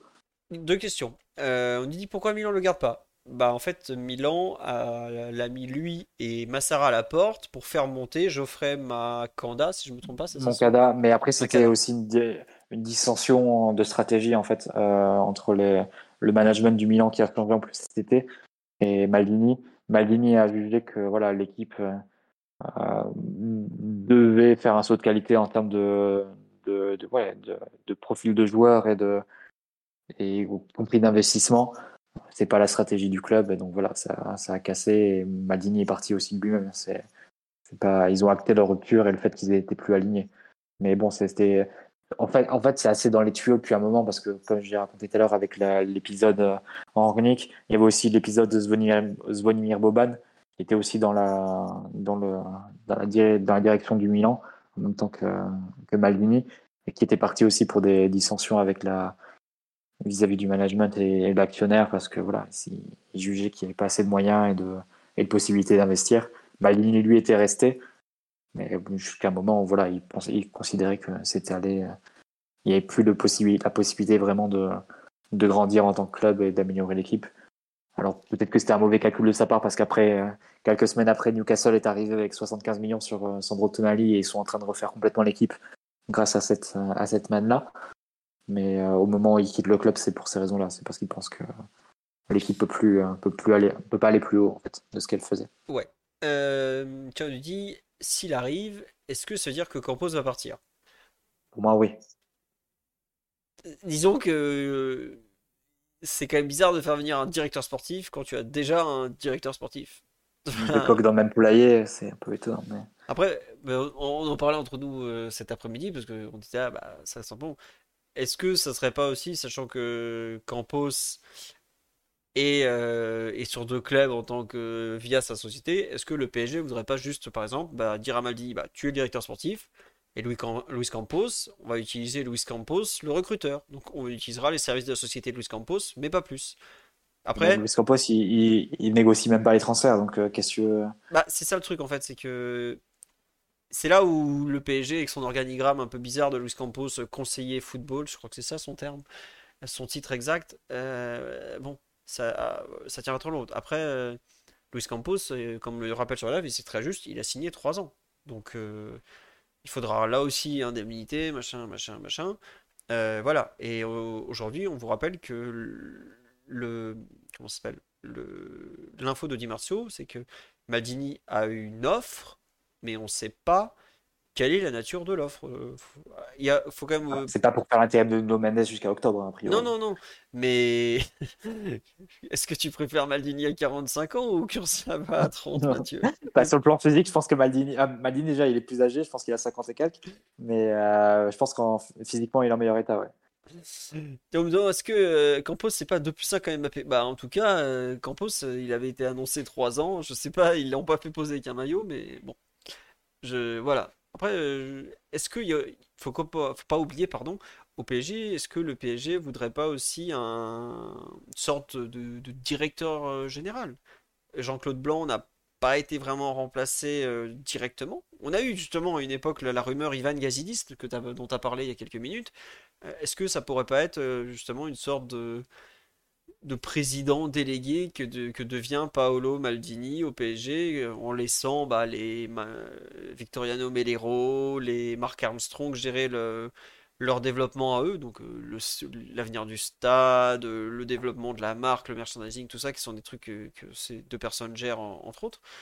Et bah Luis Campos fait plus du recrutement, tout ça, et, Maldini est une figure un peu au-dessus de ça, je sais pas. Euh, il s'occuperait du sportif évidemment, il serait euh, probablement aussi au- auprès du groupe, je je sais pas, mais c'est vrai que c'est bizarre que ça, que le PSG se positionne alors qu'il a déjà un directeur sportif qui est quand même en train de faire le mercato. Parce que je comprends par exemple très bien qu'on ait cherché Maldini, mais à ce moment-là, faut peut-être couper la branche Campos tout de suite.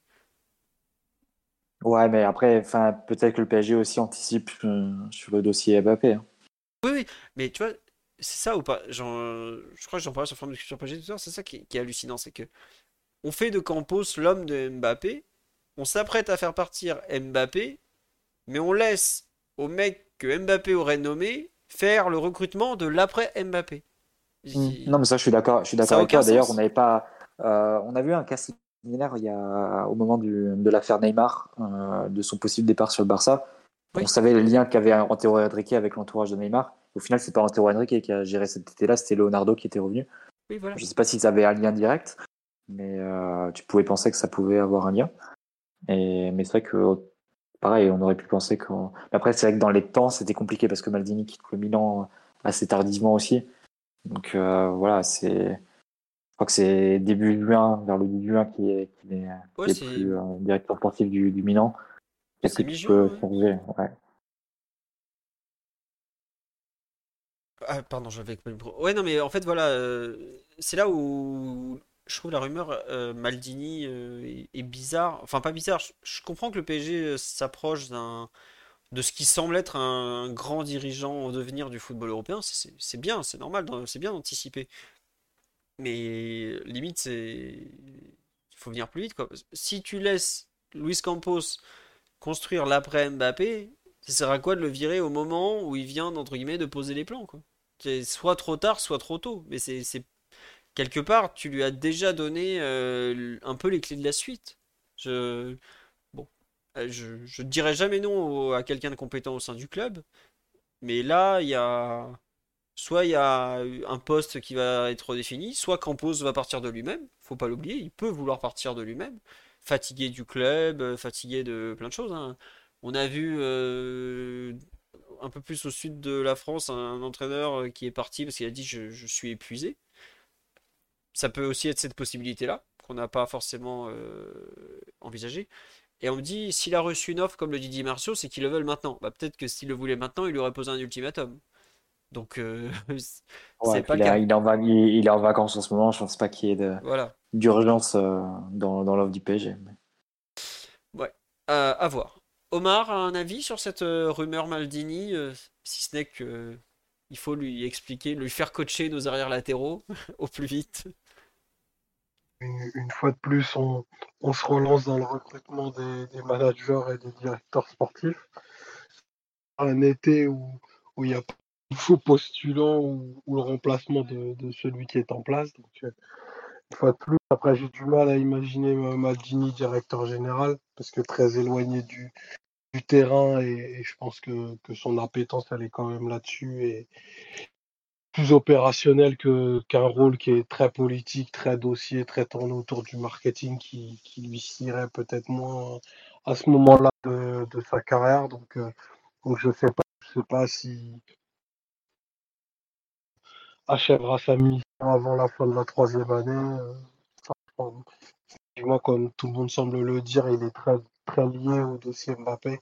Donc peut-être que, le départ du premier acteur, actera celui du, du second, mais euh, voilà, pas trop d'avis. En tout cas, c'est sûr que, que Maldini a fait de l'excellent boulot à, l'AC Milan. On atteste le, le titre et le parcours en Ligue des Champions et la, reconstruction d'une équipe avec des profils pas évidents, mais euh, à voir. En tout cas, c'est un nom très associé au PSG depuis de très très longues années. en tout cas, à un moment, euh, ça va cliquer. Est-ce que, Omar, et la question, c'est si Campos part, est-ce qu'on garde quand même Scootly? C'est la question qu'on doit se poser. Écoute, la, seconde saison de Scootly, euh, en termes de recrutement, euh, laisse augurer de, choses prometteuses. Faut quand même. Des bas qui chantent. Alors, Scootly sans Antero, c'est quand même Lucas Fernandez, tu vois. Pour ceux qui ne savent pas, Scootly est donc le nom de la boîte de Luis Campos, le, recruteur, Luis Campos, le directeur sportif, le conseiller football, Luis Campos, le, le, prestataire. le coach. Le coach. il, a quand même gagné le match, le match du titre, il est pour lui. Hein. Ah bah, quand il a dit à Galette, reste là, je m'occupe du quatrième arbitre, euh, la partie a basculé, hein, ça c'est sûr. L'architecte, me dit-on. non mais bon, le le Napoléon du Portugal, on sait pas où il en est, mais effectivement, euh, Scootly, euh, on a pris toutes les options cette fois-ci dans le logiciel, ça se passait un peu mieux que l'an dernier. On va voir comment ça se finit maintenant. Euh, non, tiens, une question sur le live. Est-ce que si Mbappé part, par exemple, ce qui est quand même assez probable. Est-ce que euh, la clause de l'EAO est active et possible, euh, Mathieu, ou pas? Je crois pas cet été, non? Si? Il a prolongé jusqu'en 2028, non? Oui, oui, mais bon, il a dû mettre une porte de sortie en théorie, non? Enfin, bon. Euh, bonne question, je suis en train de vérifier. Mais pas par exemple, pour revenir sur le sujet Mbappé, si le PSG sait depuis juillet dernier, par exemple, que Mbappé veut partir, parce que c'est ce qu'il a, il l'a dit, et le PSG a pas l'air de démentir cette, euh, cette partie-là. Comment le PSG a pu laisser Léao prolonger au Milan AC?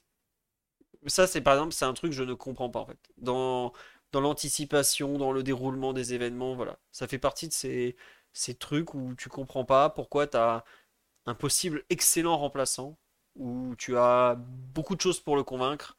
Euh, bah, la France, il avait bien aimé. Le positionnement, tu peux te débrouiller, tout ça, tout ça, voilà. Euh, bref. Ça fait partie de ces mystères où pourquoi tu... Voilà, anticipation. Faut... Moi, je je vois pas de sur sa clause, je vois pas de moment à partir de- duquel elle serait ou non applicable. C'est 175 millions d'euros payables en trois fois. Oh là Donc a priori valable dès cet été aussi. hein. Ouais. Et on me dit, euh, il y a Neymar déjà à gauche. Oui, il y a Neymar, mais n'oubliez pas que toute la deuxième partie de saison dernière, le PSG a quand même en tête euh, déjà de refaire. Enfin, ça fait un an, ça fait plus que ça même que le PSG pense à faire partir Neymar. Et en mai, Neymar ouvre très fortement la porte aussi à un départ. Si le PSG annonce euh, le, le 4 juin, euh, bon, on a fait signer là-haut, peut-être que Neymar a encore plus envie de partir, par exemple. Donc voilà, c'est comme ça. Mais voilà, ça fait, partie des trucs, je comprends pas trop. pourquoi on n'a pas été plus présent que ça dans ce dossier et tout ça, quoi. Mais bon, c'est comme ça, c'est un débat sans fin, et puis il y a beaucoup de données qu'on n'a pas, je vous le répète, on juge par rapport à ce qui sort, par rapport à ce qu'on voit, surtout sur le terrain. Il y a beaucoup de choses qu'on ne connaît pas, qu'on ne saura que des, des mois, voire des années après, et qui expliqueront peut-être certains mouvements. Pourquoi Paolo Maldini a été contacté en plein milieu du mercato, alors qu'il y a un mec à qui on a filé les clés du Camtar depuis un an et demi? Bon, pourquoi pas, écoutez. Euh, et c'est vrai que Léao est déjà dans le logiciel. Scootly lui a mis 5 étoiles, il faut le savoir. Bonjour, bonjour. Sur ce, je vais remercier The Tourist 1221 pour le sub qui a été offert, Algen en cours de route, JP Sorin aussi, Juan Pablo Sorin, quel joueur mes amis, quel joueur. Et Ioril qui avait, qui subi tout à l'heure, Ghostix aussi, mais donc il y avait du monde ce soir, Guigui7516 aussi, c'était tout à l'heure. Euh, pourquoi Ugarte à 60 patates? Bah, parce que c'était le prix de la clause et c'est pas compliqué. Comme nous l'avait dit Jordan, euh, qui était venu présenter le joueur, si c'était pas le PSG, bah, ça aurait été un autre. Voilà. Et on me dit, ah, merci à Yaku aussi pour le, pour le sub.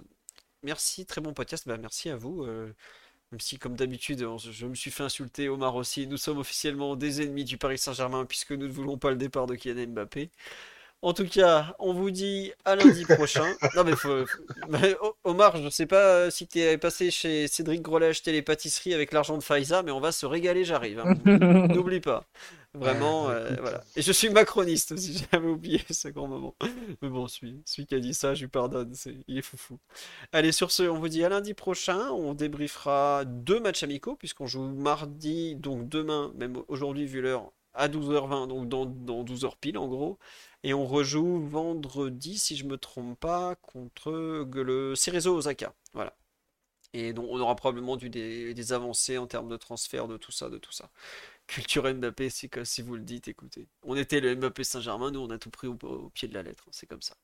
Allez, euh, oui, sur Bein les deux matchs et sur PGTV aussi. Et voilà. Et je vous mettrai les, demain les horaires aussi des rediffs, etc., etc. Allez, gros bisous à tous. Un immense merci pour tous vos messages, pour euh, tous tous vos petits mots. N'hésitez pas à parler du podcast à d'autres si vous voulez le faire co- connaître. En tout cas, ça sera super cool. Gros bisous. Ciao, ciao. Vive l'open source et Simon vous embrasse. Ciao. Allez, bonne nuit. Et donc, je vous le dis parce qu'Omar, ça coupe tout le temps. Vive l'open source et allez écouter le podcast de Titi aussi parce qu'il est cool.